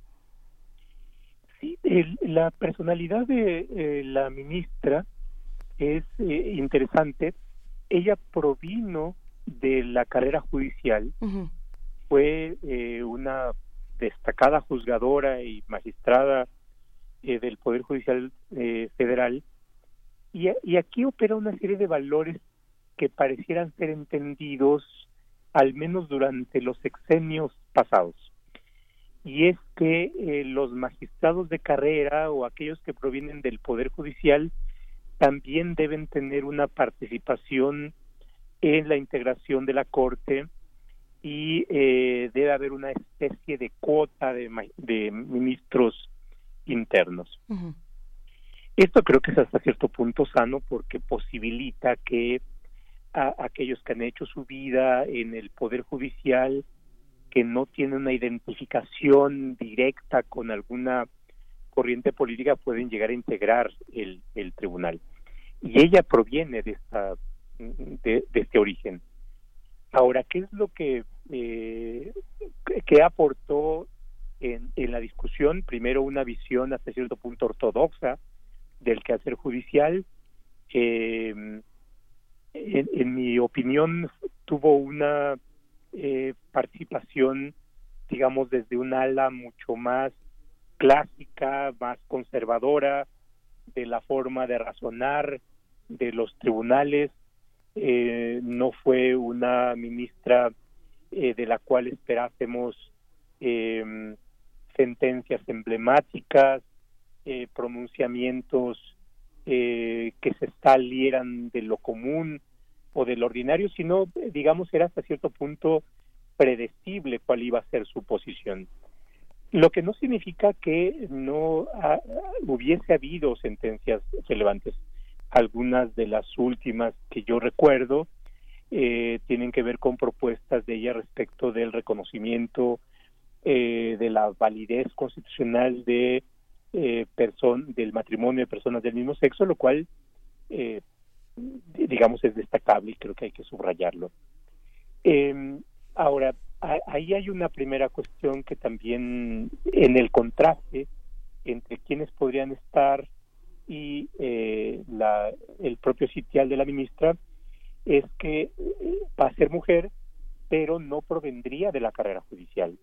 Es decir, si tomamos en cuenta cómo se está conformando la Corte, tendríamos que la balanza esté inclinando eh, hacia ministros que no provienen de carrera judicial. El ministro González Alcántara, que sustituyó al ministro Cosío, proviene de, de, cierto, de la carrera judicial, pero del Tribunal Superior de Justicia de la Ciudad de México. Ahora provendría alguien, eh, al menos hay dos probabilidades de personas con experiencia judicial, pero que tampoco provienen del Poder Judicial. Entonces esto, eh, esto es importante porque em, eh, la composición se va inclinando hacia personas que no provienen del Poder Judicial y esto yo creo que va a ser relevante en cómo vamos a tener la Corte para los próximos años. A ver, ahora eh, pasando a, justo estos ejes, vámonos al género. Eh, vamos a leer nada más por hacer el, el, experimento algunos de los encabezados. Con uno nos va a bastar eh, de distintos medios de comunicación y cómo se ha abordado esta noticia, José Roldán. mira, a ver, este dice, las ventajas de las viejas amistades. El presidente Andrés Manuel López Obrador propone a esposa de su asesor y constructor José María Riobó y dos morenistas para la Suprema Corte. a ver, ¿qué, ¿qué, pasa justo con esta eh, esta discusión que se da en distintos medios de comunicación donde las mujeres tienen que ser, eh, son las esposas de alguien y, tendrán que ser las que obedezcan las instrucciones del esposo. No es la primera vez que, pasa esto. Por ejemplo, si nos regresamos tantito para atrás y, platicamos del lamentable caso de Marta Erika Alonso y, Rafael Moreno Valle, era lo mismo, ¿no? Era la esposa de. No podíamos aislar la figura de las mujeres de sus parejas o de la persona con la que estén. Esto no ocurre cuando tenemos a un hombre, por ejemplo o si ocurre?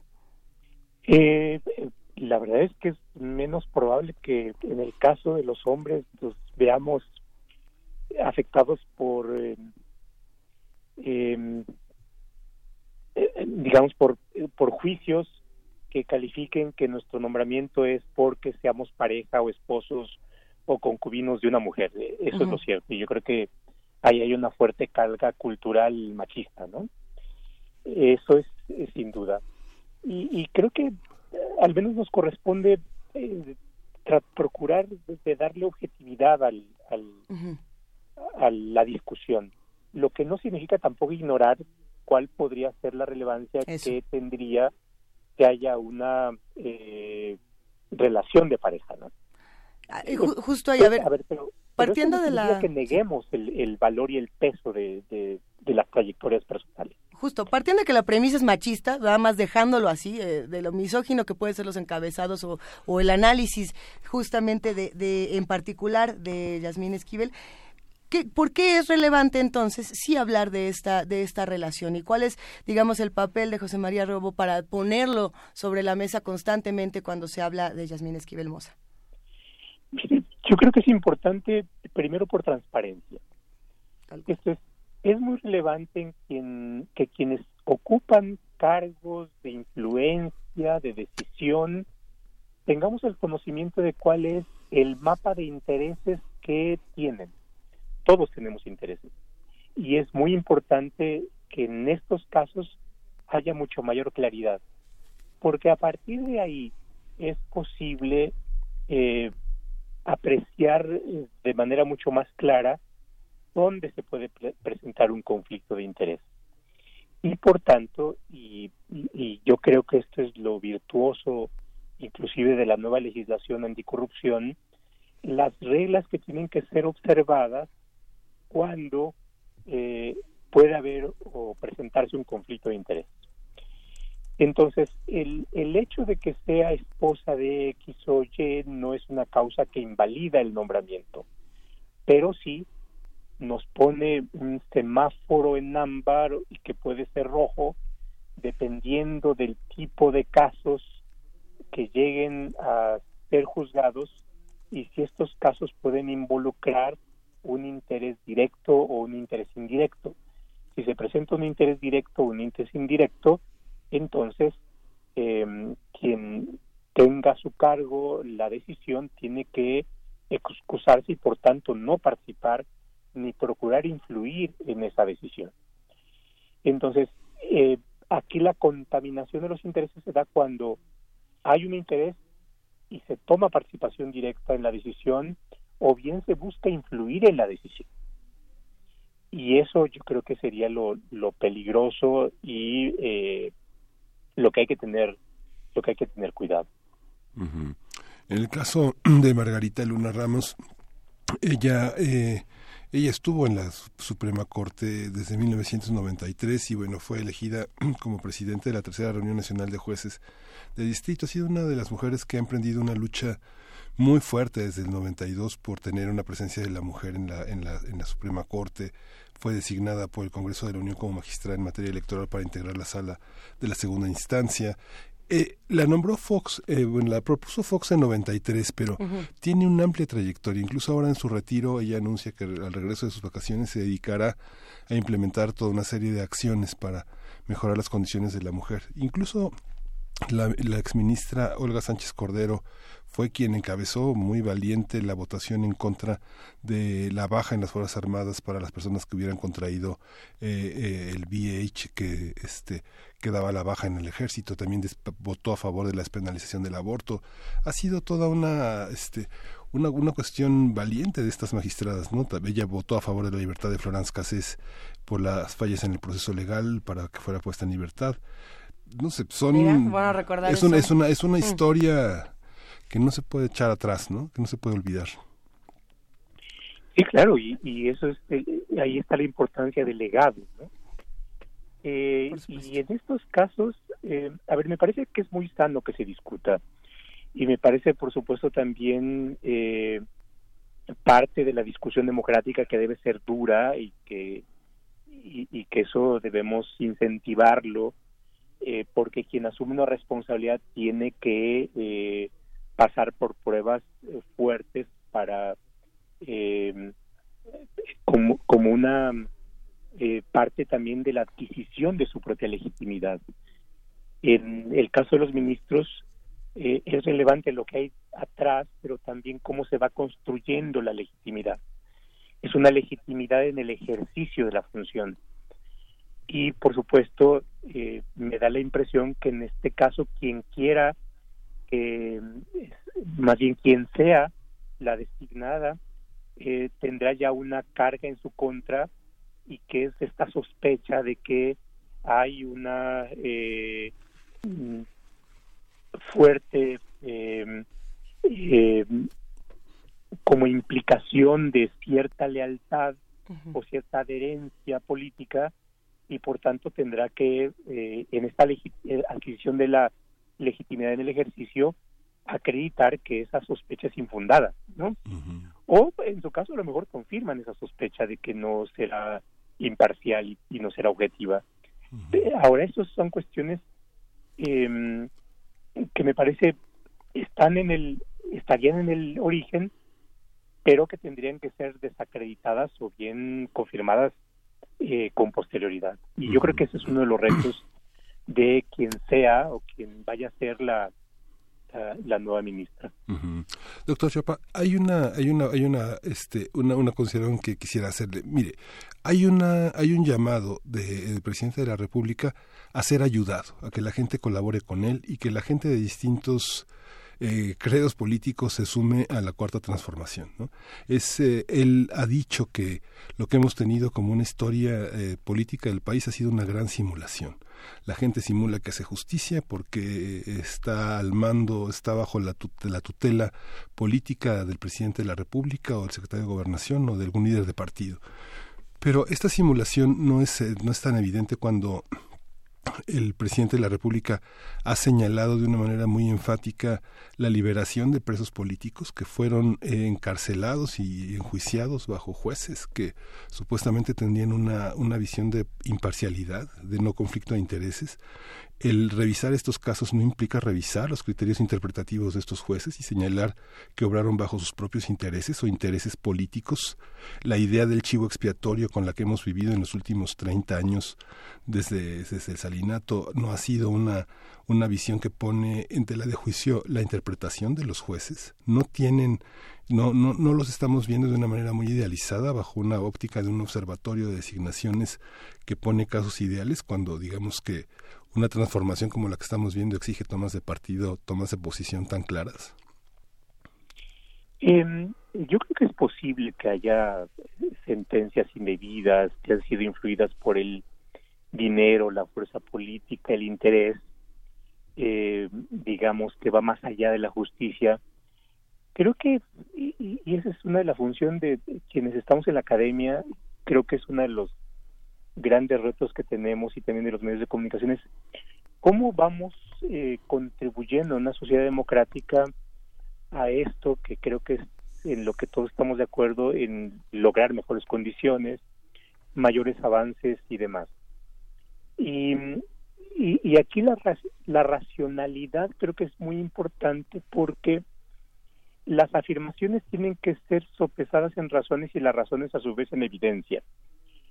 Eh, entonces, puede haber una afirmación de que una sentencia es justa o injusta, pero eh, la, la cuestión es qué es lo que está detrás de esa afirmación y yo creo que lo que tendríamos que ver es cómo se valoraron las pruebas, si hubo una adecuada defensa, si hubo una buena acusación, si hubo buenos argumentos en las sentencias. Y yo ahí sería muy cauto en calificar eh, las sentencias, ¿no? Digamos, en mi experiencia profesional, que también le he tenido, la verdad es que he conocido de, todo, ¿no? Sentencias muy manipuladas y sentencias muy, muy bien hechas. Entonces, ahí hay una parte que, es importante. Ahora, la otra cuestión está en cómo colaboramos en esto que es la búsqueda mejor, de mejores condiciones. Y yo creo que en muchos casos la colaboración está en la crítica. Es decir, la, la eh, colaborar con alguien, colaborar con el gobierno, eh, no necesariamente puede a lo mejor verse como una adhesión, como una lealtad, eh, pero también eh, creo que la crítica forma parte de este ejercicio constructivo y más dialéctico de las cosas, ¿no? Em, y, y me parece que ahí hay distintas formas de establecer esta esta, esta colaboración. Sí, en sentido inverso, el, el presidente de la República señaló que no se ve bien, no es ético que los expresidentes trabajen en las compañías privadas que privatizaron, ¿no? Digamos, para, para, verlo en un sentido inverso. Privatizan y luego trabajan en ellas, ¿no? sí. es, una, es una buena propuesta, un buen proyecto de trabajo, ¿no? Sí, puede ser, sobre todo cuando eh, el trabajo en compañías eh, privadas es una especie de, de, de pago pago diferido de ciertos favores recibidos en, en el ejercicio público, lo cual por supuesto es muy reprobable. En eso, y, me parece que es importante, eh, es qué hacemos como sociedad respecto de aquellos que han ocupado cargos importantes que después pueden aprovecharlos en su beneficio. Y, y quiero simplemente poner el contrapunto. Esto es, los ministros que están en retiro tienen derecho a una pensión. Los presidentes hasta antes tenían derecho a una pensión. Pero eh, pero no habíamos puesto en la discusión es, está bien, ustedes tienen derecho a la pensión, pero por otra parte también deberían tener ciertas obligaciones. ¿Y cuáles pueden ser estas obligaciones? Miren, esta pensión les garantiza un, una forma de vida decorosa y demás, y por tanto eh, tienen ustedes impedimento para llevar a cabo eh, cierto tipo de funciones privadas o cierto tipo de funciones públicas porque ustedes ya han aportado a la República y por tanto la República en reconocimiento les da esto para que ustedes vivan dignamente pero eh, pero tampoco se aprovechen del cargo no y, y, yo creo que esa puede ser un, una forma de entender y de evitar este este beneficio privado mm, de una posición que les ha dado gran influencia y que puede ser un punto de ventaja para una empresa que los contrata, ¿no? Ahora, bueno, se han terminado las, las pensiones, no, no tendrían, digamos, esa manera de tener una vida digna a partir de los recursos públicos y bueno, eh, de algo habrán de vivir, ¿no? Eh, y pero independientemente de que vivan de algo yo creo que sí debe haber reglas que les impidan trabajar respecto de ciertos eh, cargos que puedan implicar un daño, una afectación al interés público. En, las, eh, por ejemplo, en algunas leyes establecen una prohibición para que en los dos años siguientes o en cierto tiempo posterior a dejar el cargo no ocupen eh, cargos en empresas que pudieron haber estado bajo su eh, control o bajo su jurisdicción como funcionarios públicos. Y creo que esto es sano porque permite establecer una distancia respecto a los intereses y evitar eh, el uso de información privilegiada o algunas otras cuestiones. ¿no?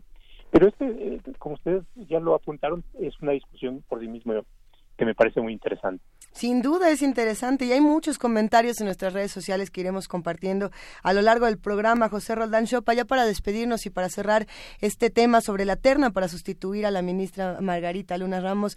Eh, a ver, partiendo entonces de todo lo que se discutió e, en, en estos minutos, hablando de méritos, hablando de trayectoria, de filiaciones políticas, de eh, amistades peligrosas, bueno, hablando también hasta eh, de esposos, no esposos, tema de género, machismo, misoginia, tanto que se discutió eh, de todos estos perfiles, ¿cuál le parecería? Digo, no estoy diciendo que me elija su gallo, pero ¿cuál, cuál sería el más adecuado de estos tres que ya tenemos? Mire, ahí sí le voy a eh, quedar a deber la, una respuesta más concluyente, eh, porque además tengo conocimiento personal de, de algunas de las propuestas y no y no quiero comprometerme. no me quiere decir. Eh, pero creo que creo que tendremos que pensar en varias cuestiones. Uno tiene que ver con eh, cuál es la trayectoria de cada una de ellas que la, que la haga más idónea para ser una juez constitucional. Y, y, en esto me parece que es importante, y la verdad es que yo también tengo un vacío en la información de eh, conocer, por ejemplo, en el caso de la magistrada Maya, sentencias relevantes en donde nos permita conocer el pensamiento constitucional. Eh, en el caso de la magistrada Yasmin Estival también sería importante que nos dijese, miren, estas tres, dos sentencias, hago un pronunciamiento relevante sobre este problema constitucional. En el caso eh, de em, eh, la doctora, también, bueno, conozco alguna parte de la obra escrita, eh, y que nos da una idea de cuál es su pensamiento acerca de los derechos humanos, que es, por supuesto, parte de la función de, la Corte, eh, pero creo que ahí tendríamos que, que buscar más información y me parece que eso es una exigencia en el procedimiento de designación, ¿no? conocerlas más. Eh, en el caso de la Corte Americana, me parece que, que es un ejemplo de cómo en el caso del pasado eh, juez de la Corte, eh, vimos un procedimiento duro, riguroso, eh, de un buen número de horas, de días, en donde eh, fue sometido a interrogatorios duros que nos permitieron dar más luz de cuál es cuál era su temperamento, para bien o para mal, ¿no? Creo que tendríamos que ir por esa ruta, ¿no? Ser más exigentes en el procedimiento. Pues sí. hacer menos actos de fe, ¿no? Y, más actos de, de, conocimiento y de, y de crítica. Justo, seguiremos críticos y atentos y agradecemos muchísimo su participación. Doctor José Roldán Chopaba, un abrazo inmenso. Muchas gracias a ustedes y que tengan muy buen, muy buen día. Gracias, doctor. Bueno, pues este es uno de los muchos puntos de vista que se han dado en torno a esta, a esta terna. ¿Qué opinan los que hacen comunidad con nosotros? Estamos leyéndolos en arroba P Movimiento y en Diagonal Primer Movimiento UNAM y además tenemos música. Sí, vamos a escuchar de tuyo, me eleva.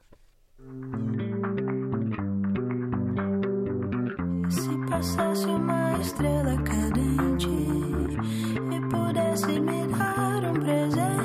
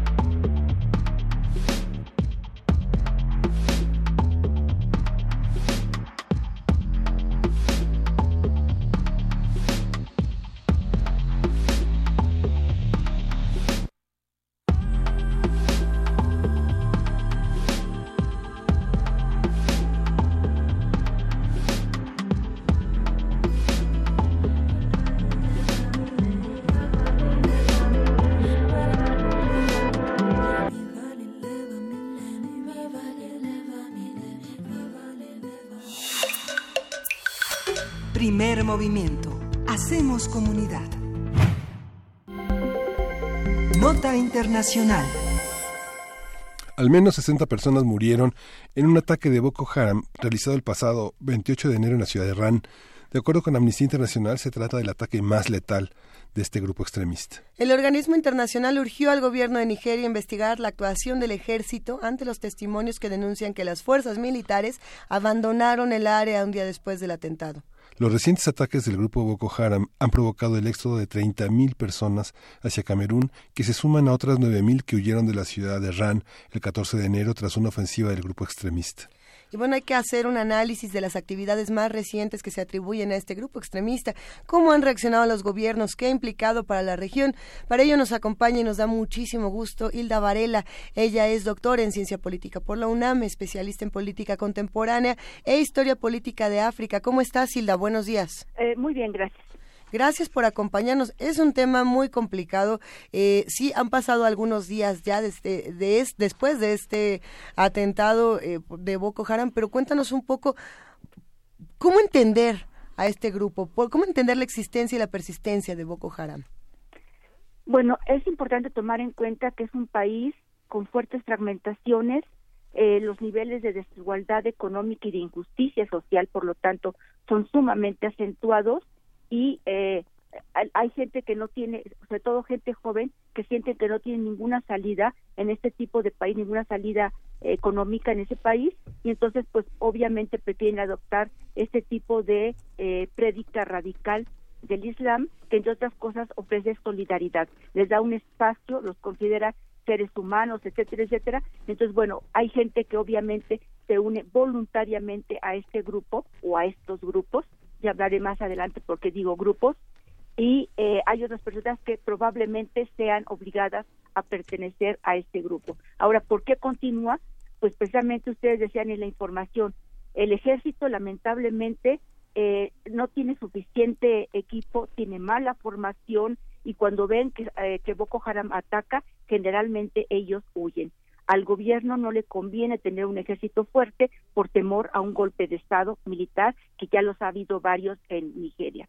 Entonces, bueno, es como un círculo vicioso. No se arma suficientemente, no se equipa suficientemente al ejército por temor. El ejército está mal entrenado, le tiene miedo a la ferocidad de Boko Haram y entonces se vuelve un círculo vicioso. Muchas cuando saben que va a atacar Boko Haram, como ahora, nada más ahí corregiría yo una un detalle, hubo un primer ataque en RAN, eh, algunas fuentes lo ubican a, mediados de, diciembre, otros a principios de enero. En ese momento, cuando hubo el ataque, llegó una fuerza conjunta de soldados nigerianos y cameruneses a proteger la zona. Pero cuando los cameruneses se retiraron, los nigerianos también se retiraron, entre otras cosas precisamente por su debilidad eh, frente a un posible ataque. Y unos días después volvió a atacar Boko Haram y se dio este atentado gravísimo que se está reportando que será uno de los más importantes en el último año. Sí, justamente el ejército de Níger mató más de 280 milicianos de Boko Haram en justamente a finales el 20, en una operación que fue el 28 de diciembre y que este finalmente sí tuvo eh, como iniciaba el año tal vez no tuvo la la repercusión internacional y noticiosa que debió haber tenido porque fue un ataque muy muy fuerte, ¿no? No, eh, el ataque de, el primer ataque según, es que la, información sobre este ataque es impresionantemente confusa. Exacto. Eh, una, una de las fuentes, por ejemplo, es eh, Médicos Sin Fronteras, Médecins Sans Frontières, y ellos, los, el número que afirman de muertos que habría sido en diciembre no fue tan grande. El, el importante sería el de enero, no fue tan grande pero este la información es sumamente confusa, depende qué fuente toma uno, qué cifras dan, qué fechas dan, etcétera, etcétera. Entonces está sumamente confuso. Además, yo agregaba ya eh, el hecho de que en realidad actualmente hay dos facciones de Boko Haram. Incluso no se sabe cuál de las dos de las dos facciones fue la que intervino. A ver, e, en, en ese sentido, ¿cómo podríamos buscar el, eh, el relato más eh, cercano a, la realidad de lo que ha ocurrido, por lo menos en este último mes, eh, hablando de Boko Haram, Hilda? Es casi imposible, depende mucho de qué tipo de fuentes.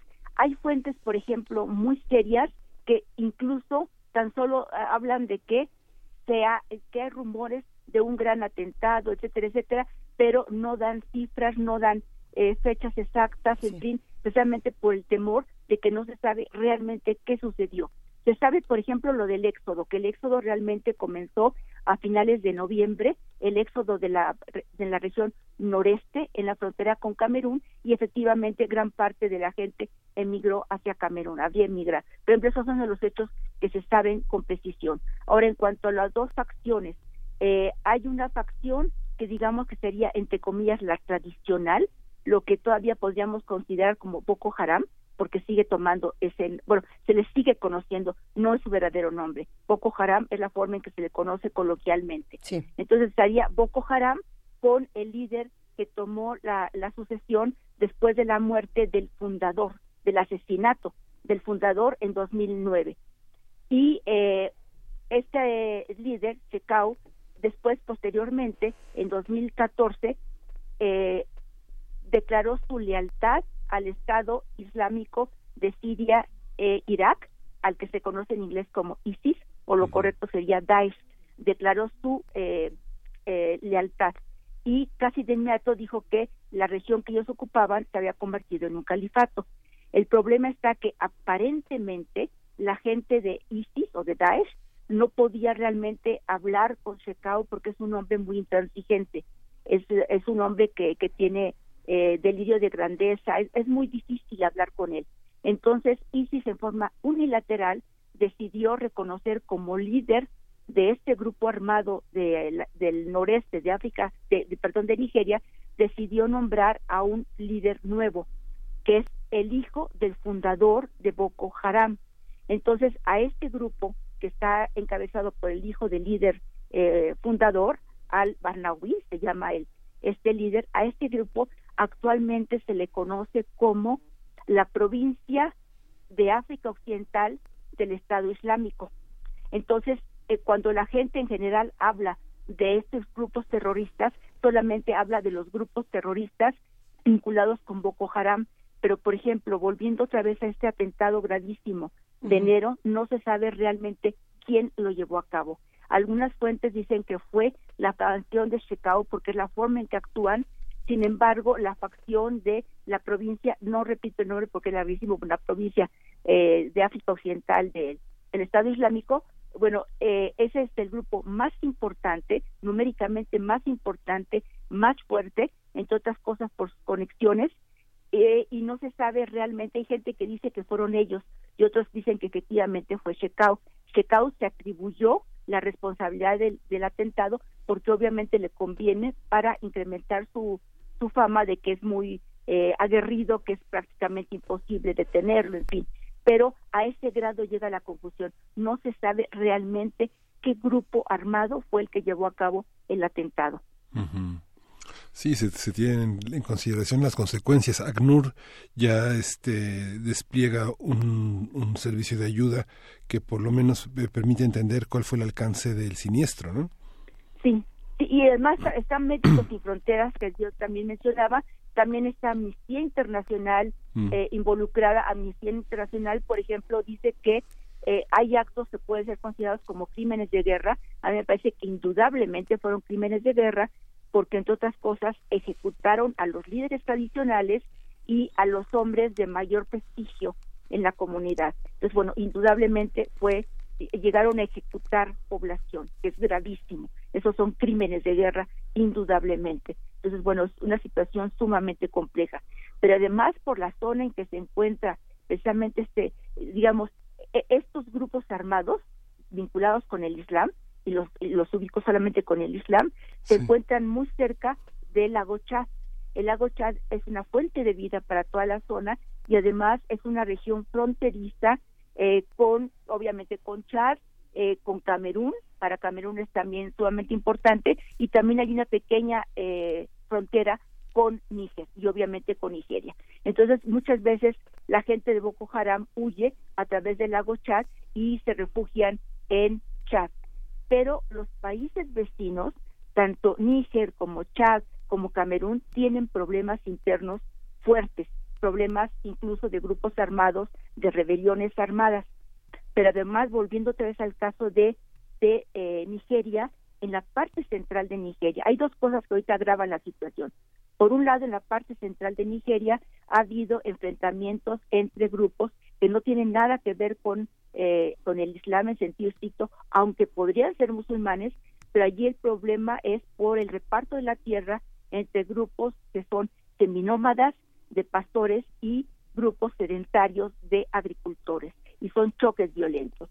Otro aspecto que agrava mucho la situación es que el 16 de febrero será la está programada la elección presidencial, en donde se espera que el no no se espera, se sabe que el actual jefe de Estado, Buhari, se va a proponer para un segundo periodo. Él tomó posesión eh, por elección por eh, triunfo electoral en, en 2015 y ahora se presentaría otra vez a una nueva elección.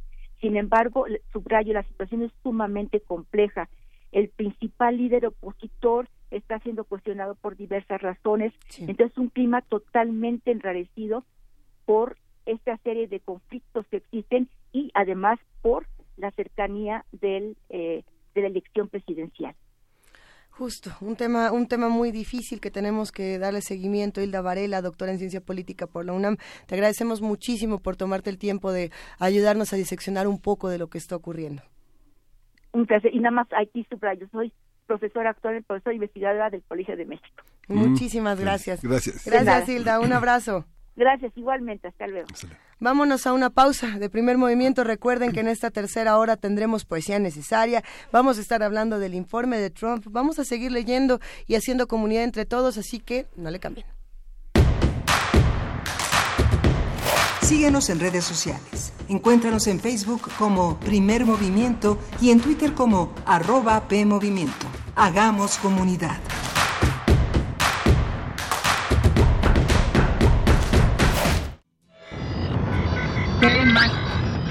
Uno, dos, tres, cuatro, seis, siete, nueve. Científicos modernos aseguran que ha germinado la primera planta en la Luna. Y si hay vida, ya puede haber cine. Novena edición del FICUNAM, lo mejor del cine contemporáneo, vuelve con infinitas posibilidades de mirar. Únete a esta tripulación de vanguardia cinematográfica con... El Retorno a la Razón. Diario vivo del Festival Internacional de Cine, UNAM. Transmitiendo desde el ombligo de la luna, por el 96.1 de FM, del 27 de febrero al 7 de marzo, a las 8 de la noche. Llamando al centro de control. Cambio. Houston, tenemos un cinema. Radio UNAM, experiencia sonora.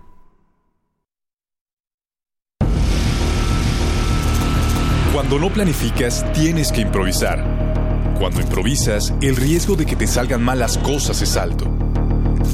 Cuando improvisas siendo responsable de más de 120 millones de mexicanos, es un acto de responsabilidad. Todo producto de la soberbia y de la incompetencia. México no puede parar en el tiempo. Van, unidos y fuertes para defender a México. A nivel federal, más de 850 instituciones y organismos están obligados a entregar la información que se les solicita. Cuando se resisten o no la dan, violan el derecho a saber. Por eso existe el INAI, para obligarlos a responder. INAI abre los expedientes de Ayotzinapa. A abrir expedientes de casos de corrupción. INAI pide investigaciones del caso Odebrecht. Y a entregar información de violaciones a derechos humanos o de interés público. INAI abre los archivos del 68. El INAI defiende tu derecho a saber. Hazlo valer. Las relaciones amorosas no son simples ni sencillas. A veces hay más de una forma de cometer un error y la información es nuestra mejor arma contra ellos. La Dirección General de Atención a la Comunidad invita a todos los estudiantes de nivel medio superior de la UNAM a las actividades de Ni violencia ni embarazo. Una reflexión sobre las relaciones afectivas igualitarias, respetuosas y libres de violencia para prevenir el embarazo adolescente módulos informativos, charlas, actividades lúdicas y artísticas y proyección de documentales. Del 11 al 21 de febrero, excepto el día 14 en los planteles del Colegio de Ciencias y Humanidades y de la Escuela Nacional Preparatoria. Más información en www.degaco.unam.mx. Ni violencia ni embarazo. Amar con conocimiento para amar mejor.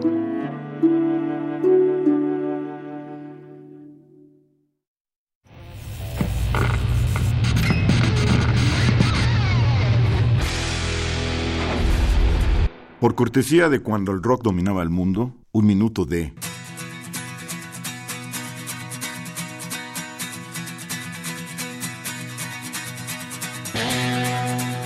The Who, Pinball Wizard, 1969.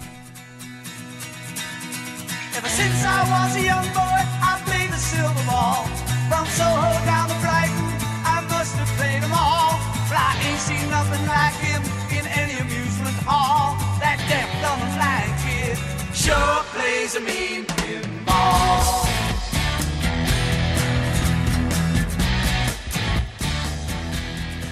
Escúchanos todos los viernes a las 18.45 horas por esta frecuencia. 96.1. Radio UNAM, Experiencia Sonora.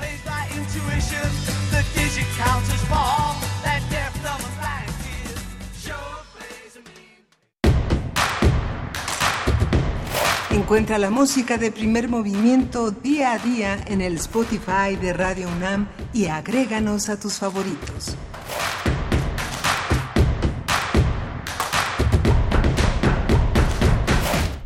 Son las 9 de la mañana con cuatro minutos de este miércoles, miércoles 6 de febrero, Miguel Ángel Quemain. Sí, y es eh, ya llegó el turno de la poesía. Vamos a leer poesía hoy. Hoy se va a poner buena la poesía necesaria, hay unas recomendaciones bastante, bastante buenas y por supuesto que antes de, irnos para allá agradecemos a los que están haciendo comunidad con nosotros, que nos comparten noticias, que nos comparten eh, críticas, comentarios. Por cierto que ahora sí disfrutaron todos muchísimo la participación de Pavel Granados en las fonografías de bolsillo. Si quieren volver a escuchar a Lucha Reyes en Trova Yucateca, recuerden que pueden escuchar el podcast en www.radio.unam.mx eh, completita la participación de Pavel y todo lo que se ha discutido en el programa el día de hoy, que hemos pasado a ver por bicicletas, por monopatines, por fonografías, por ternas distintas para sustituir a, Mar a Margarita Luna Ramos, bueno, el atentado en Boko de Boko Haram y demás, querido Miguel Ángel. Sí, ha sido un, un, un programa muy interesante que, bueno, puede usted sí. recor recorrerlo en el podcast. Hay muchos temas de una enorme actualidad y por actualidad también nos referimos a su proyección hacia el futuro. Hay muchas cosas que vale la pena, vale la pena repasar y guardar. Repasemos, guardemos, visitemos todos los contenidos de Radio UNAM, repetimos radio.unam.mx y nos vamos de volada a la poesía necesaria. Primer movimiento. Hacemos comunidad.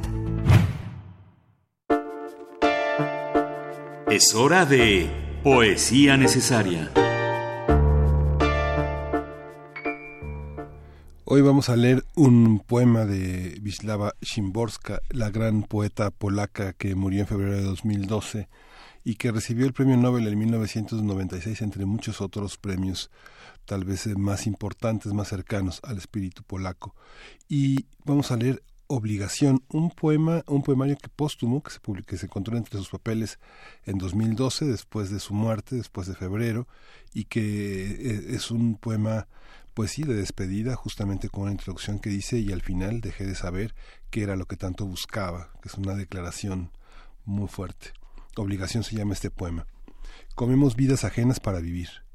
La difunta chuleta con el cadáver de la col. El menú es una esquela. Incluso las mejores personas tienen que comerse algo muerto, digerido, para que sus sensibles corazones no dejen de latir. Incluso los poetas más líricos, incluso los ascetas más austeros, mastican y se tragan algo que seguro que crecía a su aire. Me cuesta conciliar esto con los buenos dioses, a menos que crédulos, a menos que inocentes, todo su poder sobre la tierra se lo entregaran a la, a la naturaleza.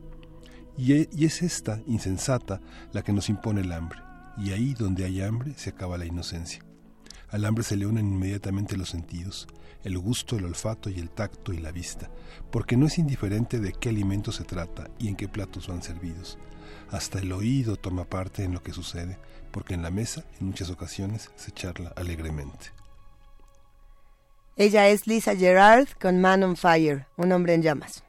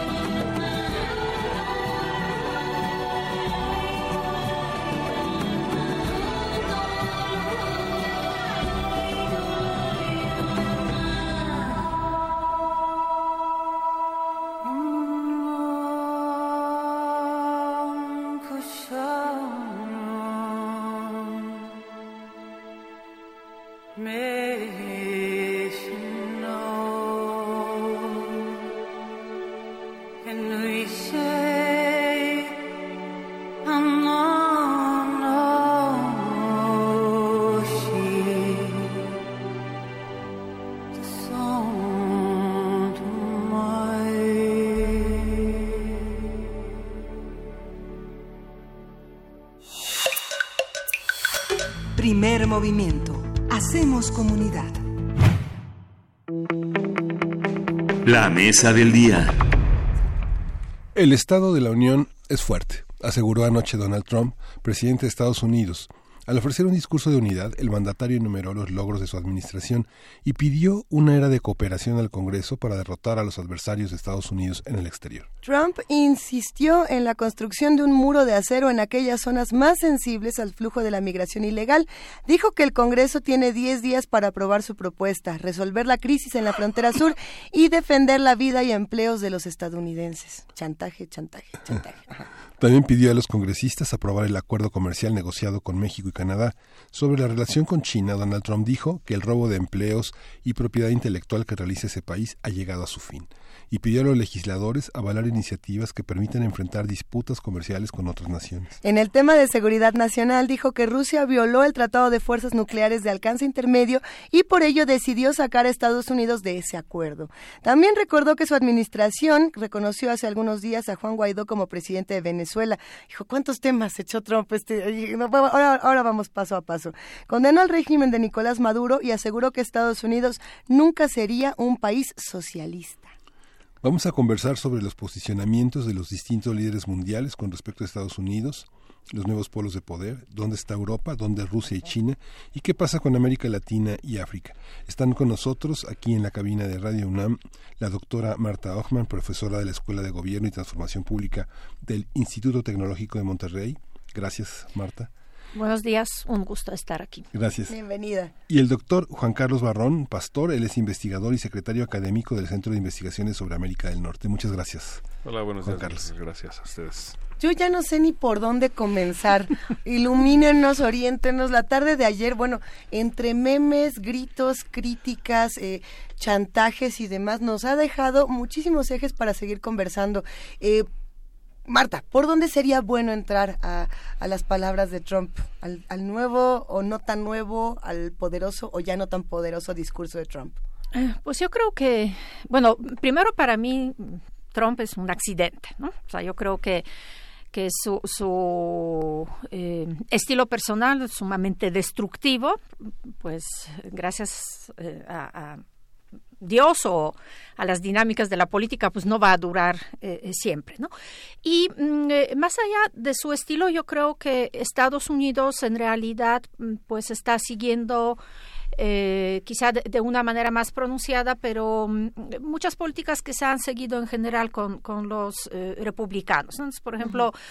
en cuanto a las relaciones con, con la Unión Europea, ¿no? En, eh, evidentemente las relaciones actualmente están crispadas, eh, crispadas en el sentido de mm, que la Unión eh, Europea o los países europeos en general consideran que Estados Unidos está destruyendo el orden liberal y el orden multilateral.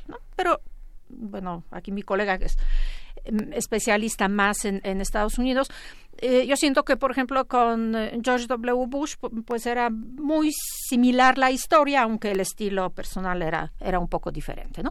Entonces, por ejemplo, en cuestión de China. En el caso de China, en, eh, Estados Unidos entró en, en, en un conflicto abierto.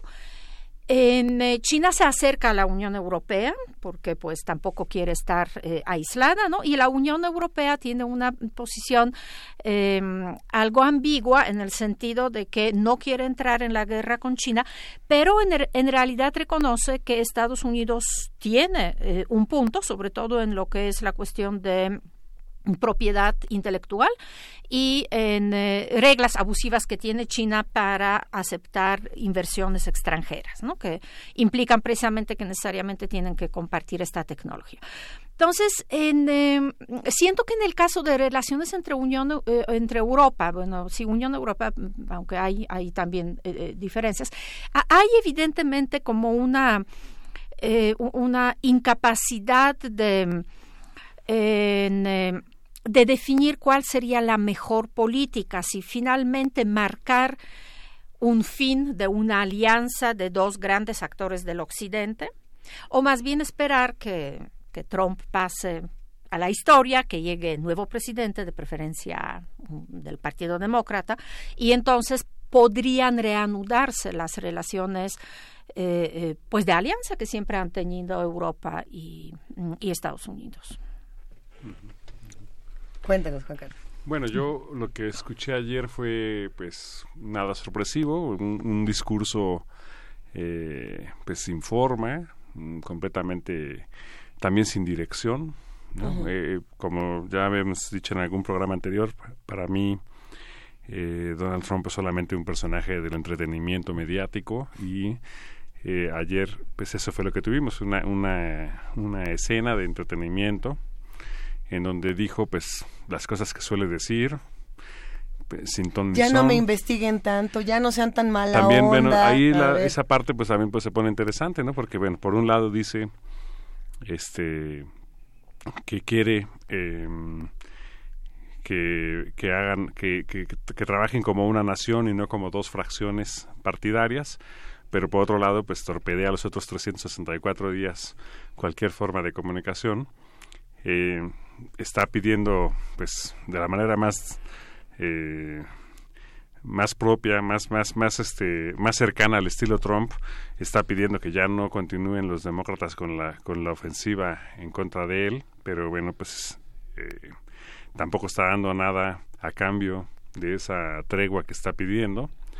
Y en cambio, pues bueno, tenemos que las mujeres de la noche, tanto Nancy Pelosi como, como Ocasio Cortés, eh, pues fueron eh, realmente quienes eh, se robaron la cámara. La primera, porque El aplauso dio, Nancy dio el, aplauso, ¿no? Eh, que, es- que fue catalogado por algún este comediante estadounidense como el, el, el fuck you applause, ¿no? Y pues yo creo que es perfecto porque, porque efectivamente fue, fue un acto eh, pues realmente muy muy simbólico el de, el de el- de ella. Y también pues bueno el hecho de que eh, en el momento en que Trump eh, hace mención a que hay más mujeres que nunca en la cámara eh, que las mujeres que ellas eh, se comporten de una manera completamente inesperada y que él mismo les diga no se suponía que tendrían que hacer esto son como dos momentos que marcan claramente que está em,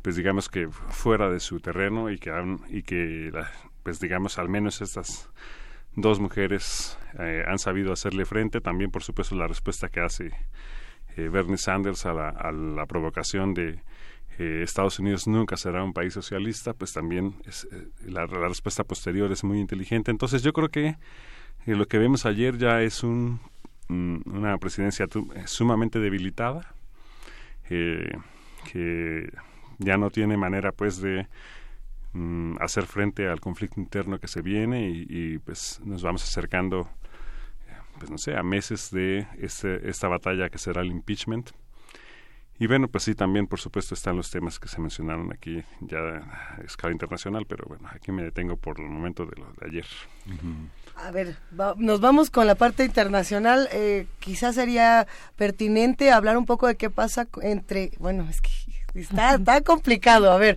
qué pasa entre China, Rusia, Venezuela y Estados Unidos en una discusión donde de pronto eh, nadie se quiere pelear con China. Nadie, a- ahorita nadie se quiere, todos quieren tener la fiesta en paz con China, ¿o no? No lo sé, esa sería como una pregunta interesante. Hacen un- se, se reúnen para ¿cuándo fue? ¿La semana pasada se reunieron o fue esta semana? Eh, se suponía que se iban a reunir Xi Jinping y Donald Trump a tener esta charla para ya no tener esta, eh, digamos, riña comercial, pero pues como que las expectativas ante eso son pocas y el escepticismo crece. ¿Cómo, cómo vemos esta reconciliación o no reconciliación? Yo creo que mm, el conflicto con China es eh, principalmente todavía en, en temas eh, comerciales. Mm, Todo lo que son los intereses de China, por ejemplo, en el, en el mar chino, ¿no? Y eh, bueno, por ejemplo, el, eh, el hecho de que mm, Estados Unidos eh, eh, se está saliendo del tratado, ¿no? En, eh, sobre armas nucleares de Sí. Mediano alcance mm, tiene que ver con Rusia, pero principalmente tiene que ver con China. Con Eh, China. Es decir, Estados Unidos sí teme que Ch- China esté construyendo ese tipo de armamentos y que entonces Estados Unidos se está quedando en, en una desventaja. Es decir, mm, si hay, si hay esa digamos, ese interés o, o cada vez mayor eh, fortalecimiento de, de- de, digamos, del ejército, de capacidad eh, militar de China, pero yo creo que, que, mm, los principales conflictos eh, que, que involucran China siguen siendo mm, comerciales finalmente, ¿no? Que, que es el caso mm, de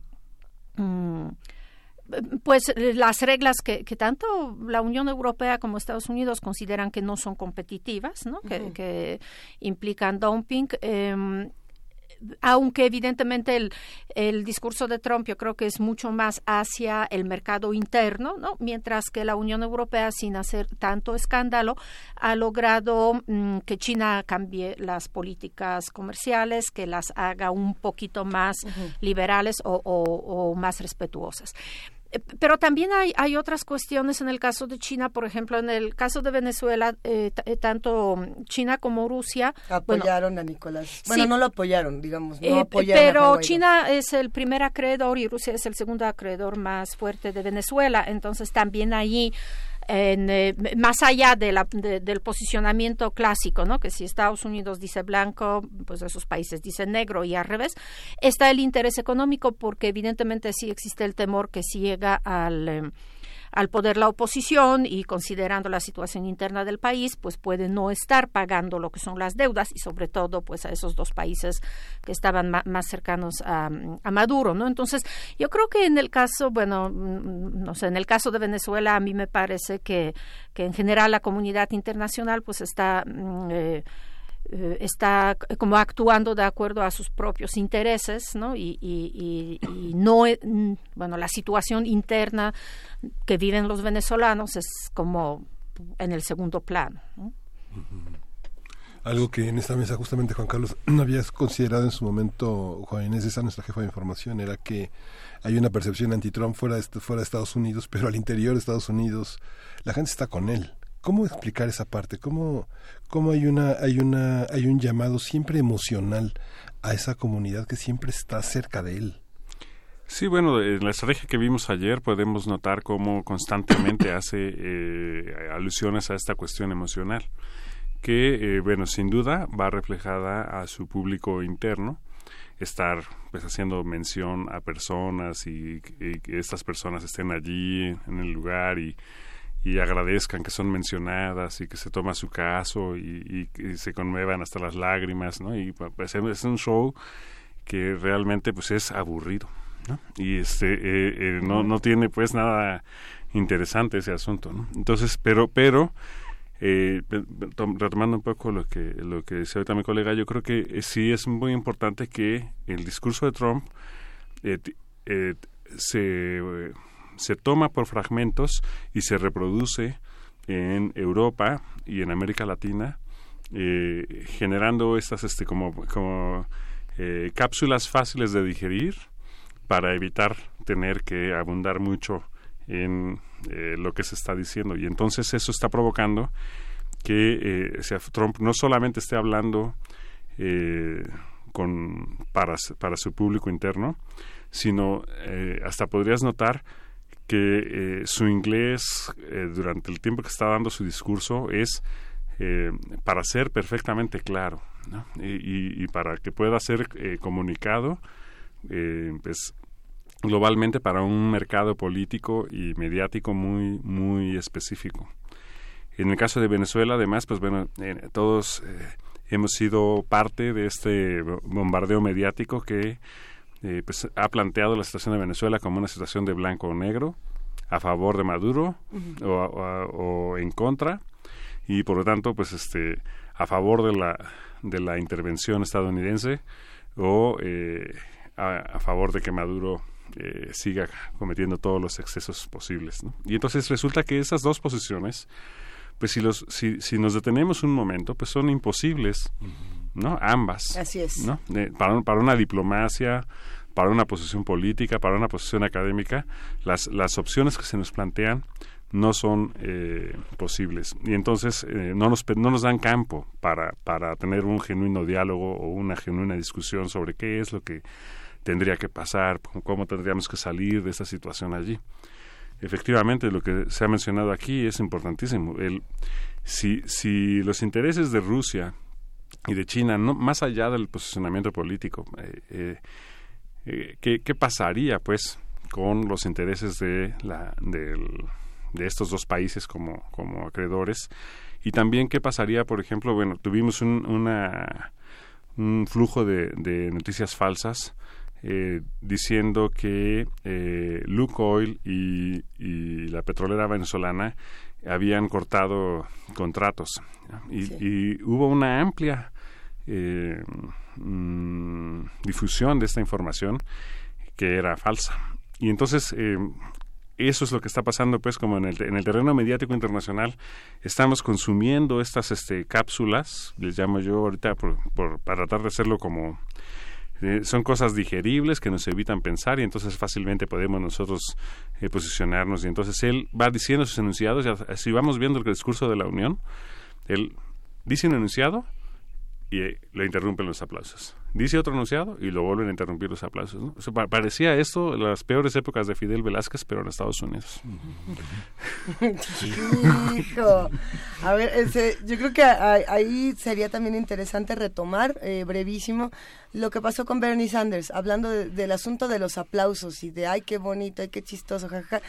¿Qué fue lo que pasó después con Bernie Sanders? ¿Podemos, para los que a lo mejor no estén enterados del tema, retomar ese, ese breve fragmento? Bueno, básicamente lo que él dice es eh, la, la situación en Estados Unidos no es la que ha planteado el presidente, ha, mostrado, ha mentido flagrantemente en estos asuntos, establece un conjunto de datos eh, sobre los cuales el, el, presidente mintió abiertamente, otros sobre los que exagera, ¿no? como por ejemplo la cuestión de la criminalidad y la y la, la, la relación entre criminalidad y migración, la, la cuestión de la, de la, de la, de la, del muro como un factor clave para hacer estas cuestiones y volver a poner el, dedo en la llaga en la preocupación de la, de la gente común en torno a servicios médicos, acceso a medicinas, eh, cuestiones de ese tipo que, que hacen que eh, lo que no se mencionó en el Estado de la Unión, pues es mencionado por, por Sanders. Por supuesto, esto también trajo la, la respuesta de sus correligionarios que dijeron que, que, no les gustaba que Sanders fuera tan protagónico, pero bueno, pues es porque también dentro de la, del, del, proyecto demócrata pues ya están 14 precandidatos. Y 14. Pues, y pues sí, está y bueno ahí. En cuanto a la Marta. política internacional, de hecho, unas semanas en eh, los mismos servicios de inteligencia estadounidenses pues publicaron un informe sin mencionar a Trump, pero donde decían claramente que eh, Irán está eh, respetando el acuerdo que, firmó, que Corea del Norte pues sigue trabajando en armas nucleares, es decir, pues indirectamente en, eh, las conclusiones fueron el presidente se está equivocando en cuanto a su diagnóstico de lo que es el escenario internacional, que yo creo que, que sí, sí es importante considerar eh, sí. eso, porque un poco también la cuestión es que eh, por qué eh, lo que tú decías no eh, a la gente le llega tanto el discurso de, de, Estados Unidos o de Trump específicamente porque hay un interés en lo que hace Estados Unidos por ejemplo en el caso de Irán pues evidentemente los demás actores de este acuerdo, Unión Europea, Rusia, la, la misma Así ONU, es. pues están apoyando pa, para que Irán en eh, se siga sintiendo, digamos, miembro de, de, una comunidad internacional y pues la situación no se radicalice. Claro, también la Unión Europea tiene ahí los intereses económicos, no siempre hay intereses Diversos. económicos, no, bueno. pero indudablemente Unión Europea ha hecho pasos muy concretos precisamente para que no les afecte la, la decisión de las medidas transnacionales eh, estadounidenses. Es decir, finalmente Estados Unidos eh, no tiene capacidad de gestionar al mundo. no solamente porque no la tiene Trump y está equivocado en, su percepción, porque además, pues, como tú decías, o sea, es un hombre de medios, o sea, ni siquiera es un político, ya no digo especialista en, lo internacional. Pero también eh, por, por esas cuestiones como ya mucho más de multipolaridad, ¿no? Lo que ustedes planteaban, que está China, que está eh, eh, Europa, sí, debilitada por lo de Brexit o, o, o ensimismada por lo del Brexit, pero, pero finalmente reaccionando an, ante la, el, el, panorama internacional, ¿no? Entonces, yo creo que también eh, nosotros como, como, como, público mm, a veces le damos demasiada importancia a lo que es un solo actor uh -huh. y eso se en, en, ese mundo, mundo, mediatizado y de las noticias mm, a veces falsas y a veces no falsas, pero sí dirigidas como a públicos muy específicos, ¿no? uh -huh. en, eh, le da una, un, una importancia que a lo mejor no debería tener, ¿no? A, a lo mejor, pues simplemente, porque si es un hombre de medios, pues lo que le encanta es que hablen de él, uh -huh. bien o mal, que hablen. Pero que hablen de él. Uh -huh. Y, y, pues yo creo que, que ahí es como a lo mejor voltear hacia, hacia otros actores, eh, un poco mandar este mensaje, pues no, no, no te estamos escuchando o no te estamos haciendo caso, ¿no? Pero si tuviéramos que aclarar un poco cómo se ha reconfigurado el quién se lleva con quién en el mundo, eh, hace poquitos años todavía teníamos a las Coreas que no se querían, ahora Moon Jae-in y Kim Jong-un ya son cuates y ya este se dan abrazos mismo equipo y, a, a las Olimpiadas. Y bueno, qué bonita cosa. Eh, Xi Jinping está por otro lado eh, con Vladimir Putin, China, Rusia, pero también tenemos Japón por ahí que de pronto lo hemos dejado un poco fuera de la discusión y que anda con sus propios problemas. Teníamos como un panorama muy claro y, y en este 6 de febrero de, de, 2019 las cosas ya no son iguales. Eh, ¿Cómo podríamos definir dónde está cada uno, si se puede, como en un minimapa? Yo pensaría que la, la clave para... Estaré, estaré, de acuerdo en esto que se ha dicho de, de, de centrarnos. Uh -huh. Y yo creo que la clave radica pues en dónde está el interés eh, o dónde están los, los tres puntos de conflicto potencial que podríamos tener este año.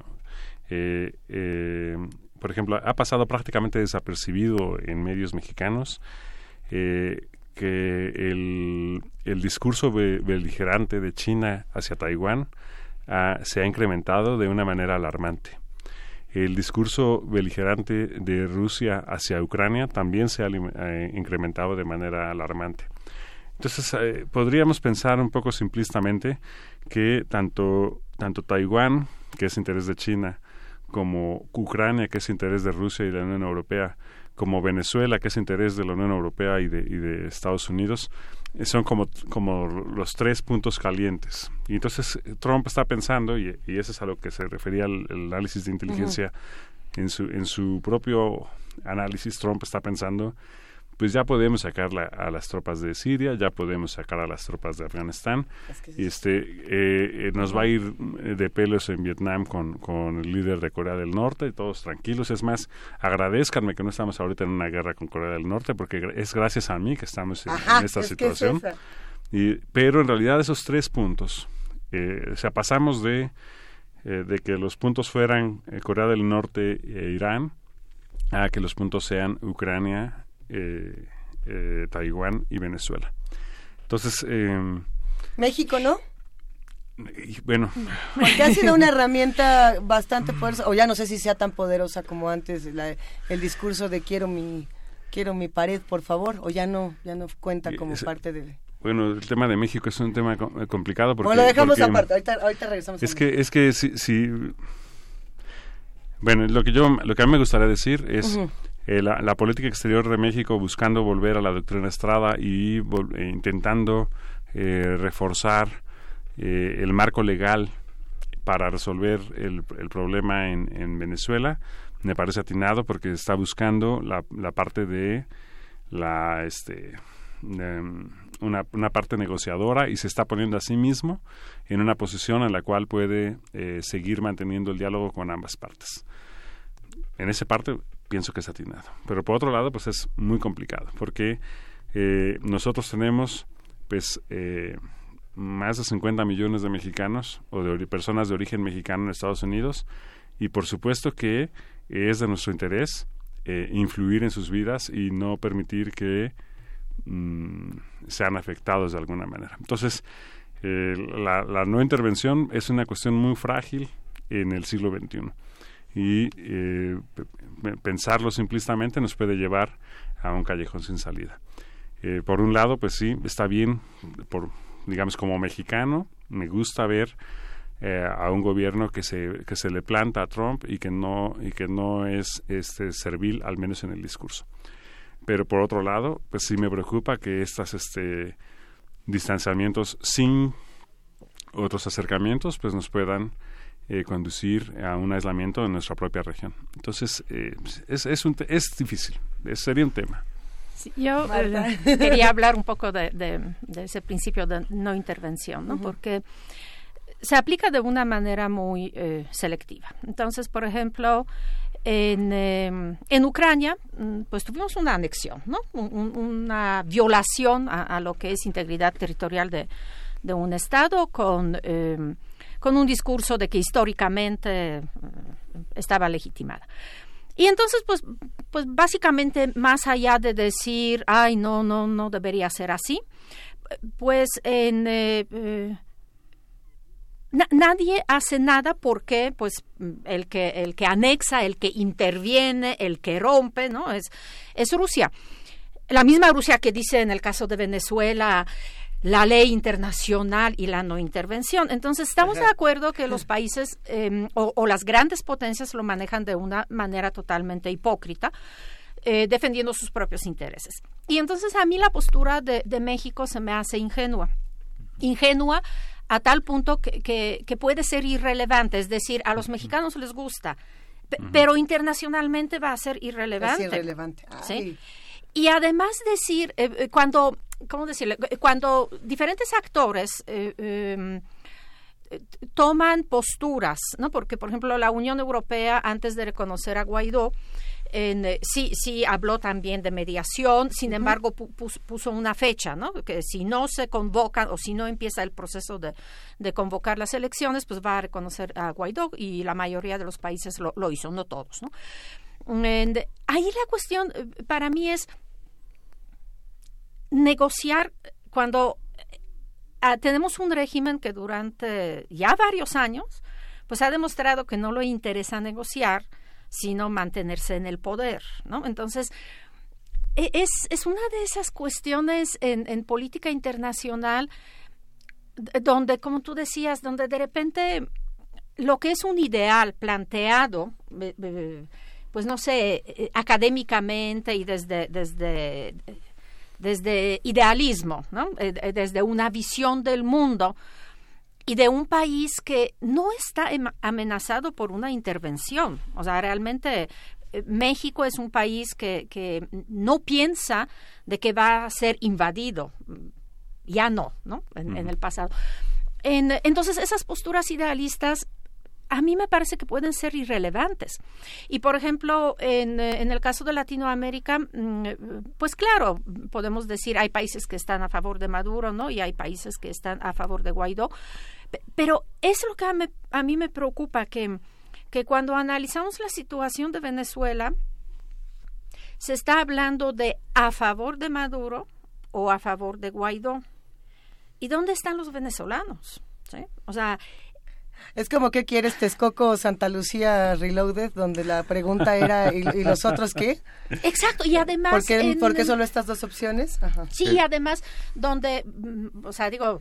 Eh, eh, la, la, cuestión de, constitución, ¿no? de la interpretación que, que, hace Guaidó, evidentemente, pues es, es, es eh, una interpretación que, que, puede ser refutada, pero, pero desde el, desde el otro lado tenemos un, régimen que es un régimen altamente mm, eh, eh, digamos autocrático no que, que, desconoció una asamblea electa eh, democráticamente no porque pues, no le gustó cómo estaba conformada esta asamblea.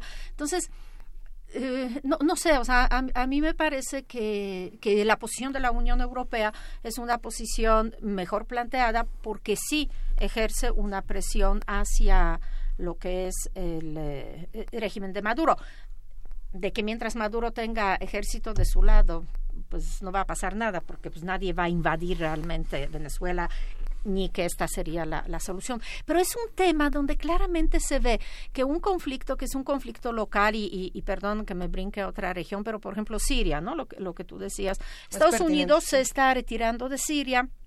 mm, en, un régimen eh, altamente eh, eh, autoritario, ¿no? que, que, que finalmente fue un pretexto para intervención de diferentes actores, incluyendo actores regionales, porque realmente la intervención de Rusia, de Estados Unidos, eh, eh, pero está ahí Qatar, Arabia Saudita, Turquía, etcétera, Israel, etcétera. En, eh, entonces, un, un país finalmente o una sociedad ¿no? Eh, está es un escenario para que otros actores defiendan sus intereses mm, pronuncien sus discursos.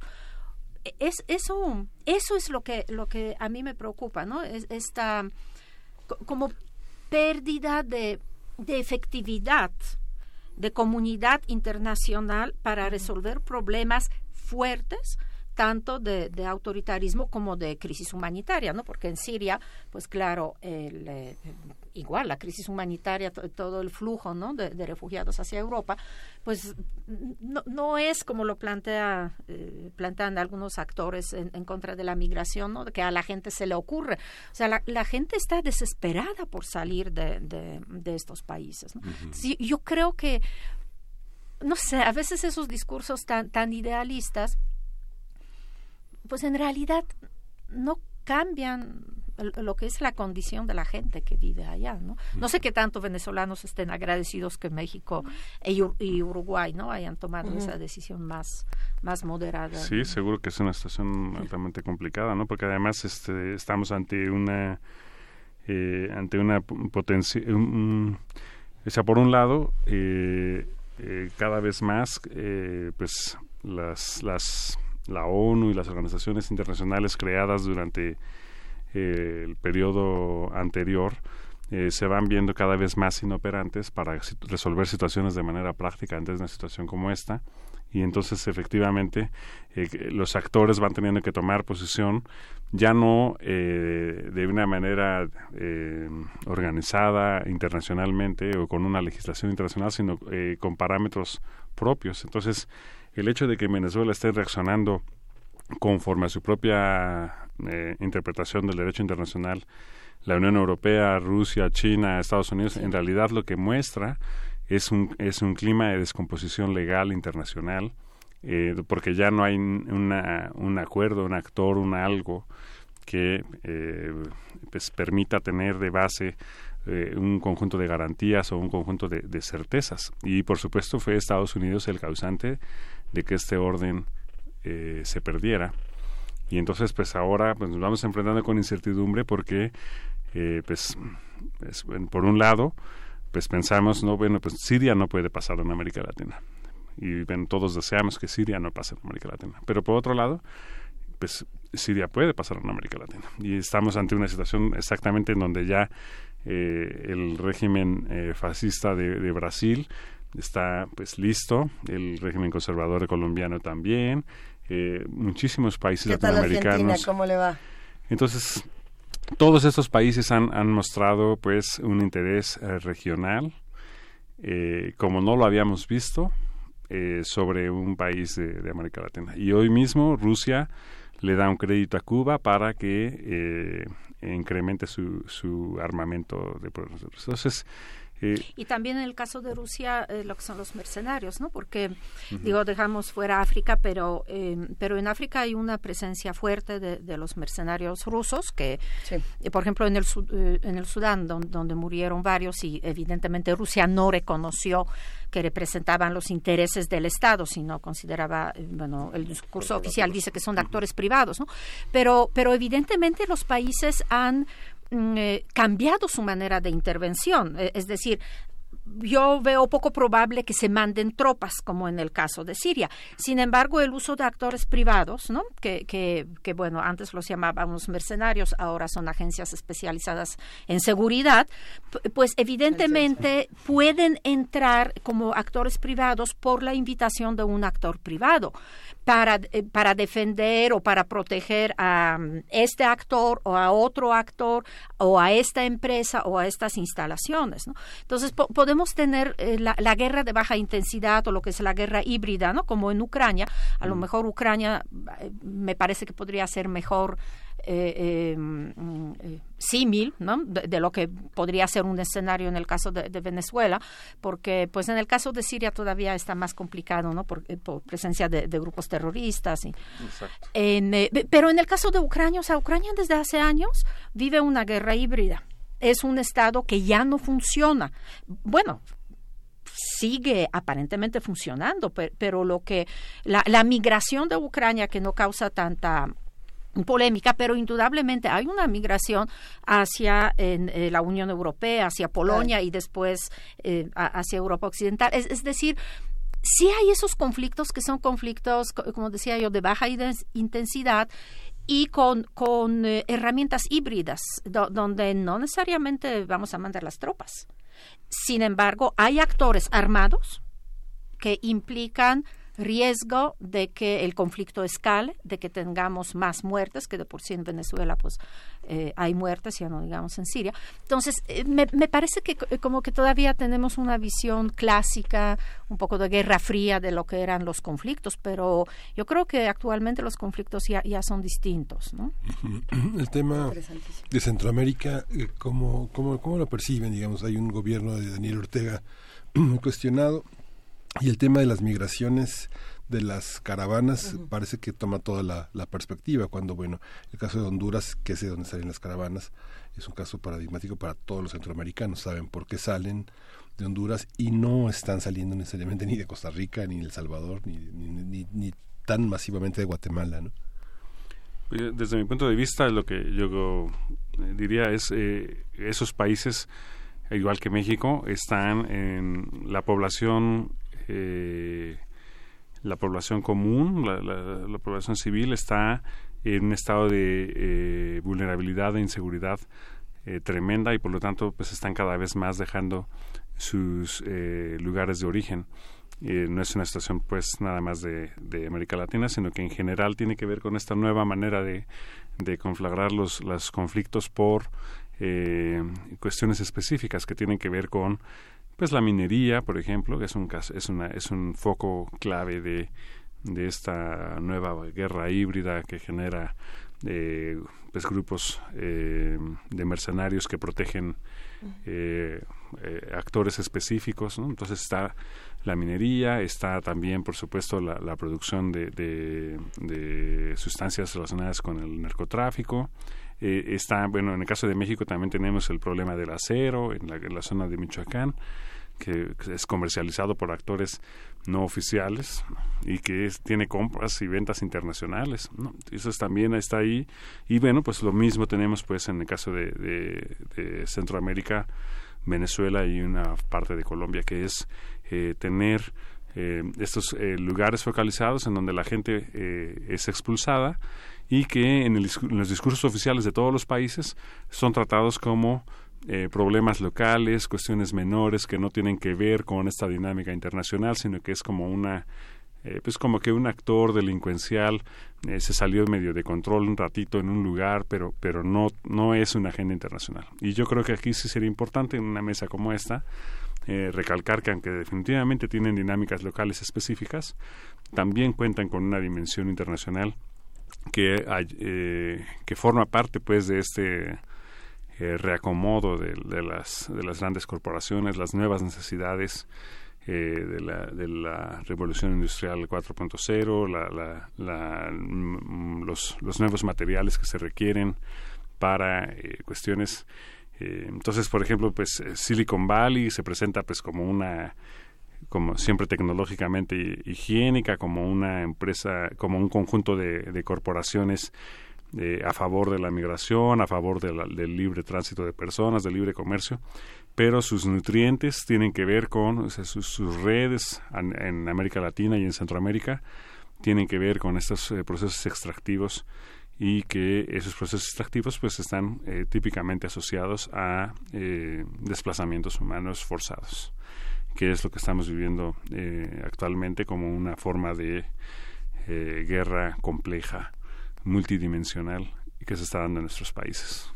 Eh, como se imaginarán, hay una serie de comentarios muy interesantes en, en, nuestras redes sociales que van para todos los lados y para todas las opiniones. Eh, particularmente hay mucho sobre el tema de Venezuela, que cada vez que se menciona en el programa, pues tiene muchísimo, a, a, hace muchísimo ruido y es importante que, que, lo haga y que sigamos platicándolo.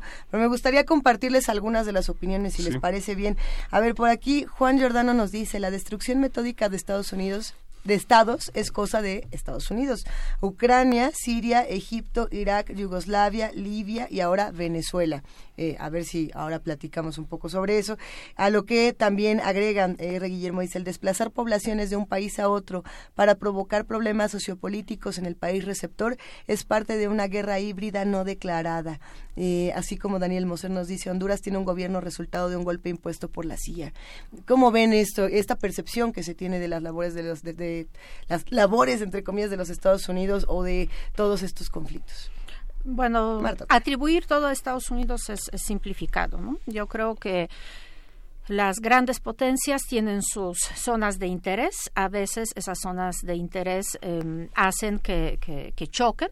Pero en el caso de Siria, de hecho, yo creo que los actores locales, es decir, Turquía, Irán, Arabia Saudita, en Israel, tienen intereses mucho, mucho más fuertes que Estados Unidos o que, eh, por ejemplo, Europa o ya no digamos eh, eh, China, ¿no? Pregúntenle a Erdogan, pregúntenle Erdogan. En, eh, y, y, yo creo que, ¿cómo decirlo? Yo creo que, que el problema es debilidad del Estado, ¿sí? O sea, en, en general de las instituciones estatales, en, eh, y no me refiero a un Estado fuerte, un Estado militarizado, como por ejemplo el caso de Turquía, ¿no? de, de, Erdogan, es una solución. Sin embargo, yo creo que si el Estado tiene obligaciones hacia, hacia su, sus ciudadanos y además obligaciones a largo plazo, por ejemplo, toda la cuestión de industria extractiva, es súper interesante porque eh, si ustedes revisan la, la, constitución, por ejemplo, de Colombia o, por ejemplo, de Ecuador, diríamos, ay, qué constituciones, hablando de, ¿no? de aniversario de constitución, qué constituciones tan avanzadas, reconocen derechos de la naturaleza. Sí, sí, sí, pero los mismos gobiernos apoyan esa industria extractiva porque tienen de ahí los ingresos a corto plazo. ¿no? A largo plazo, pues evidentemente están destruyendo no solamente el medio ambiente, sino sino también todo lo que es, es una vida comunitaria, ¿no? Un, una, pues una un, un, entorno muy complejo de relaciones sociales, de relaciones pues entre personas y comunidades. Ahora, sí, sí me parece que, que eh, evidentemente la otra vez hablando específicamente de Honduras, ¿no? Eh, eh, recuerdo cómo, me llamó atención cuando el embajador de Honduras en México dijo que van a estar viendo de cerca si no se violan los derechos de los eh, ciudadanos de Honduras, ¿no? Cuando tú dices, bueno, es que la primera obligación está en, en el caso, ¿no? De, de, Honduras. Mm, y, y, por ejemplo, ahí, mm, pues no sé, eh, directamente la intervención de, Estados Unidos, yo, yo, creo que no es siquiera atribuible al Estado, sino a actores múltiples y mucho más complejos, como por ejemplo los actores comerciales. O sea, de verdad yo siento que, que uno de los problemas es eso, que el Estado, incluso Estados Unidos como Estado, ya no controla lo, lo, que son los actores privados. Los actores privados tienen formas tanto a través de cabildeo como a, si, si, el Estado ya de por sí es más débil, ¿no? Como los estados africanos, a través de mercenarios, por ejemplo, pues lograr lo que quieren las empresas. Ahora, mm, pues por definición, las empresas no, no buscan eh, eh, bienes públicos globales, ¿no? O sea, son empresas, buscan ganancias. Alguien debería controlarlas. Sí, estamos ante esa, esa, esa discusión en torno a eh, regulación, desregulación y quién podría poner eh, esa regulación. ¿no? Entonces, en el caso de la dimensión internacional, pensemos, por ejemplo, en el caso de una mina, eh, si nosotros la vemos en, en el nivel local y social, pues una, una mina es importantísima para esa comunidad en la que está localizada, produce ingresos, la gente de ese lugar pues eh, seguramente no la no la verá mal en el sentido de que pues pueden saber que otras comunidades vecinas están en situaciones mucho peores y que gracias a que la mina está localizada en ese territorio pues entonces tienen eh, escuela tienen trabajo tienen este eh, clínica. y entonces pues lógicamente a, a, un nivel local pues esa empresa no solamente no es considerada una adversaria sino que es pues es un actor de desarrollo local.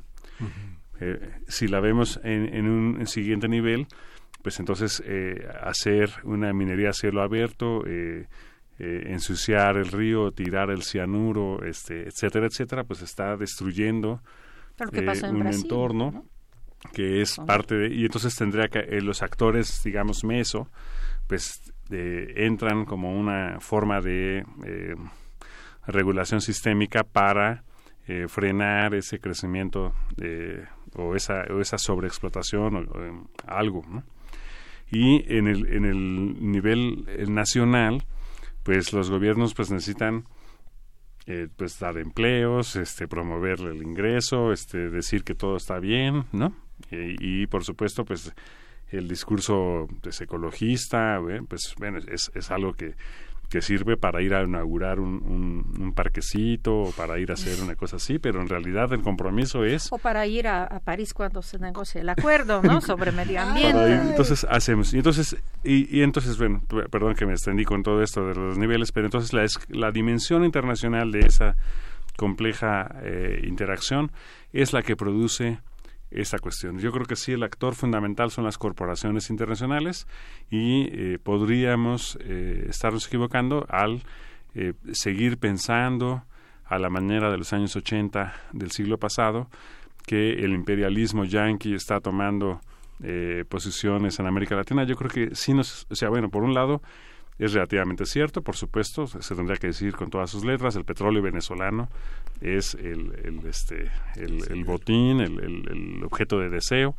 pero eh, decir que el gobierno de Estados Unidos va por él, pues podría resultar eh, demasiado simplista. En realidad eh, es un conjunto y esa es la razón por la cual la Unión Europea tiene ciertos actores por los cuales España en particular, por ejemplo, pues tiene ciertos intereses eh, distintos en Venezuela de los que tenemos los mexicanos o de los que tienen eh, Francia o de los que tiene Turquía. Entonces, obviamente, cada uno, como se está dirigiendo con sus propios intereses, que es lo que estábamos diciendo en esta mesa, el problema es que la, la el, el, a mí, en mi, desde mi punto de vista, el problema es que la, la legislación internacional ya no tiene pues eh, un garante y entonces cada vez más los actores se van moviendo conforme a sus propios intereses y presiones económicas internas. Y lamentablemente son las 10 de la mañana y nos tenemos que ir porque nosotros nos quedaríamos hasta las 12 con esta charla. Hay que agradecer profundamente a la doctora Marta Ockman. Muchísimas gracias por acompañarnos esta siempre mañana. un placer. No, hombre, el placer es todo nuestro. Doctor Juan Carlos Barrón Pastor, muchísimas gracias. Ah, muchísimas gracias. Un placer, de verdad, gracias por acompañarnos. Esperemos repetir esta conversación pronto porque se quedaron muchísimos temas, montones, ¿verdad? Pero bueno mujer, el SIDA, bueno, muchos temas, pero muchas gracias. ¿Nos esto, sí, esto fue primer movimiento. El mundo desde la universidad. Hasta mañana. Radio UNAM presentó Primer Movimiento. El mundo desde la universidad.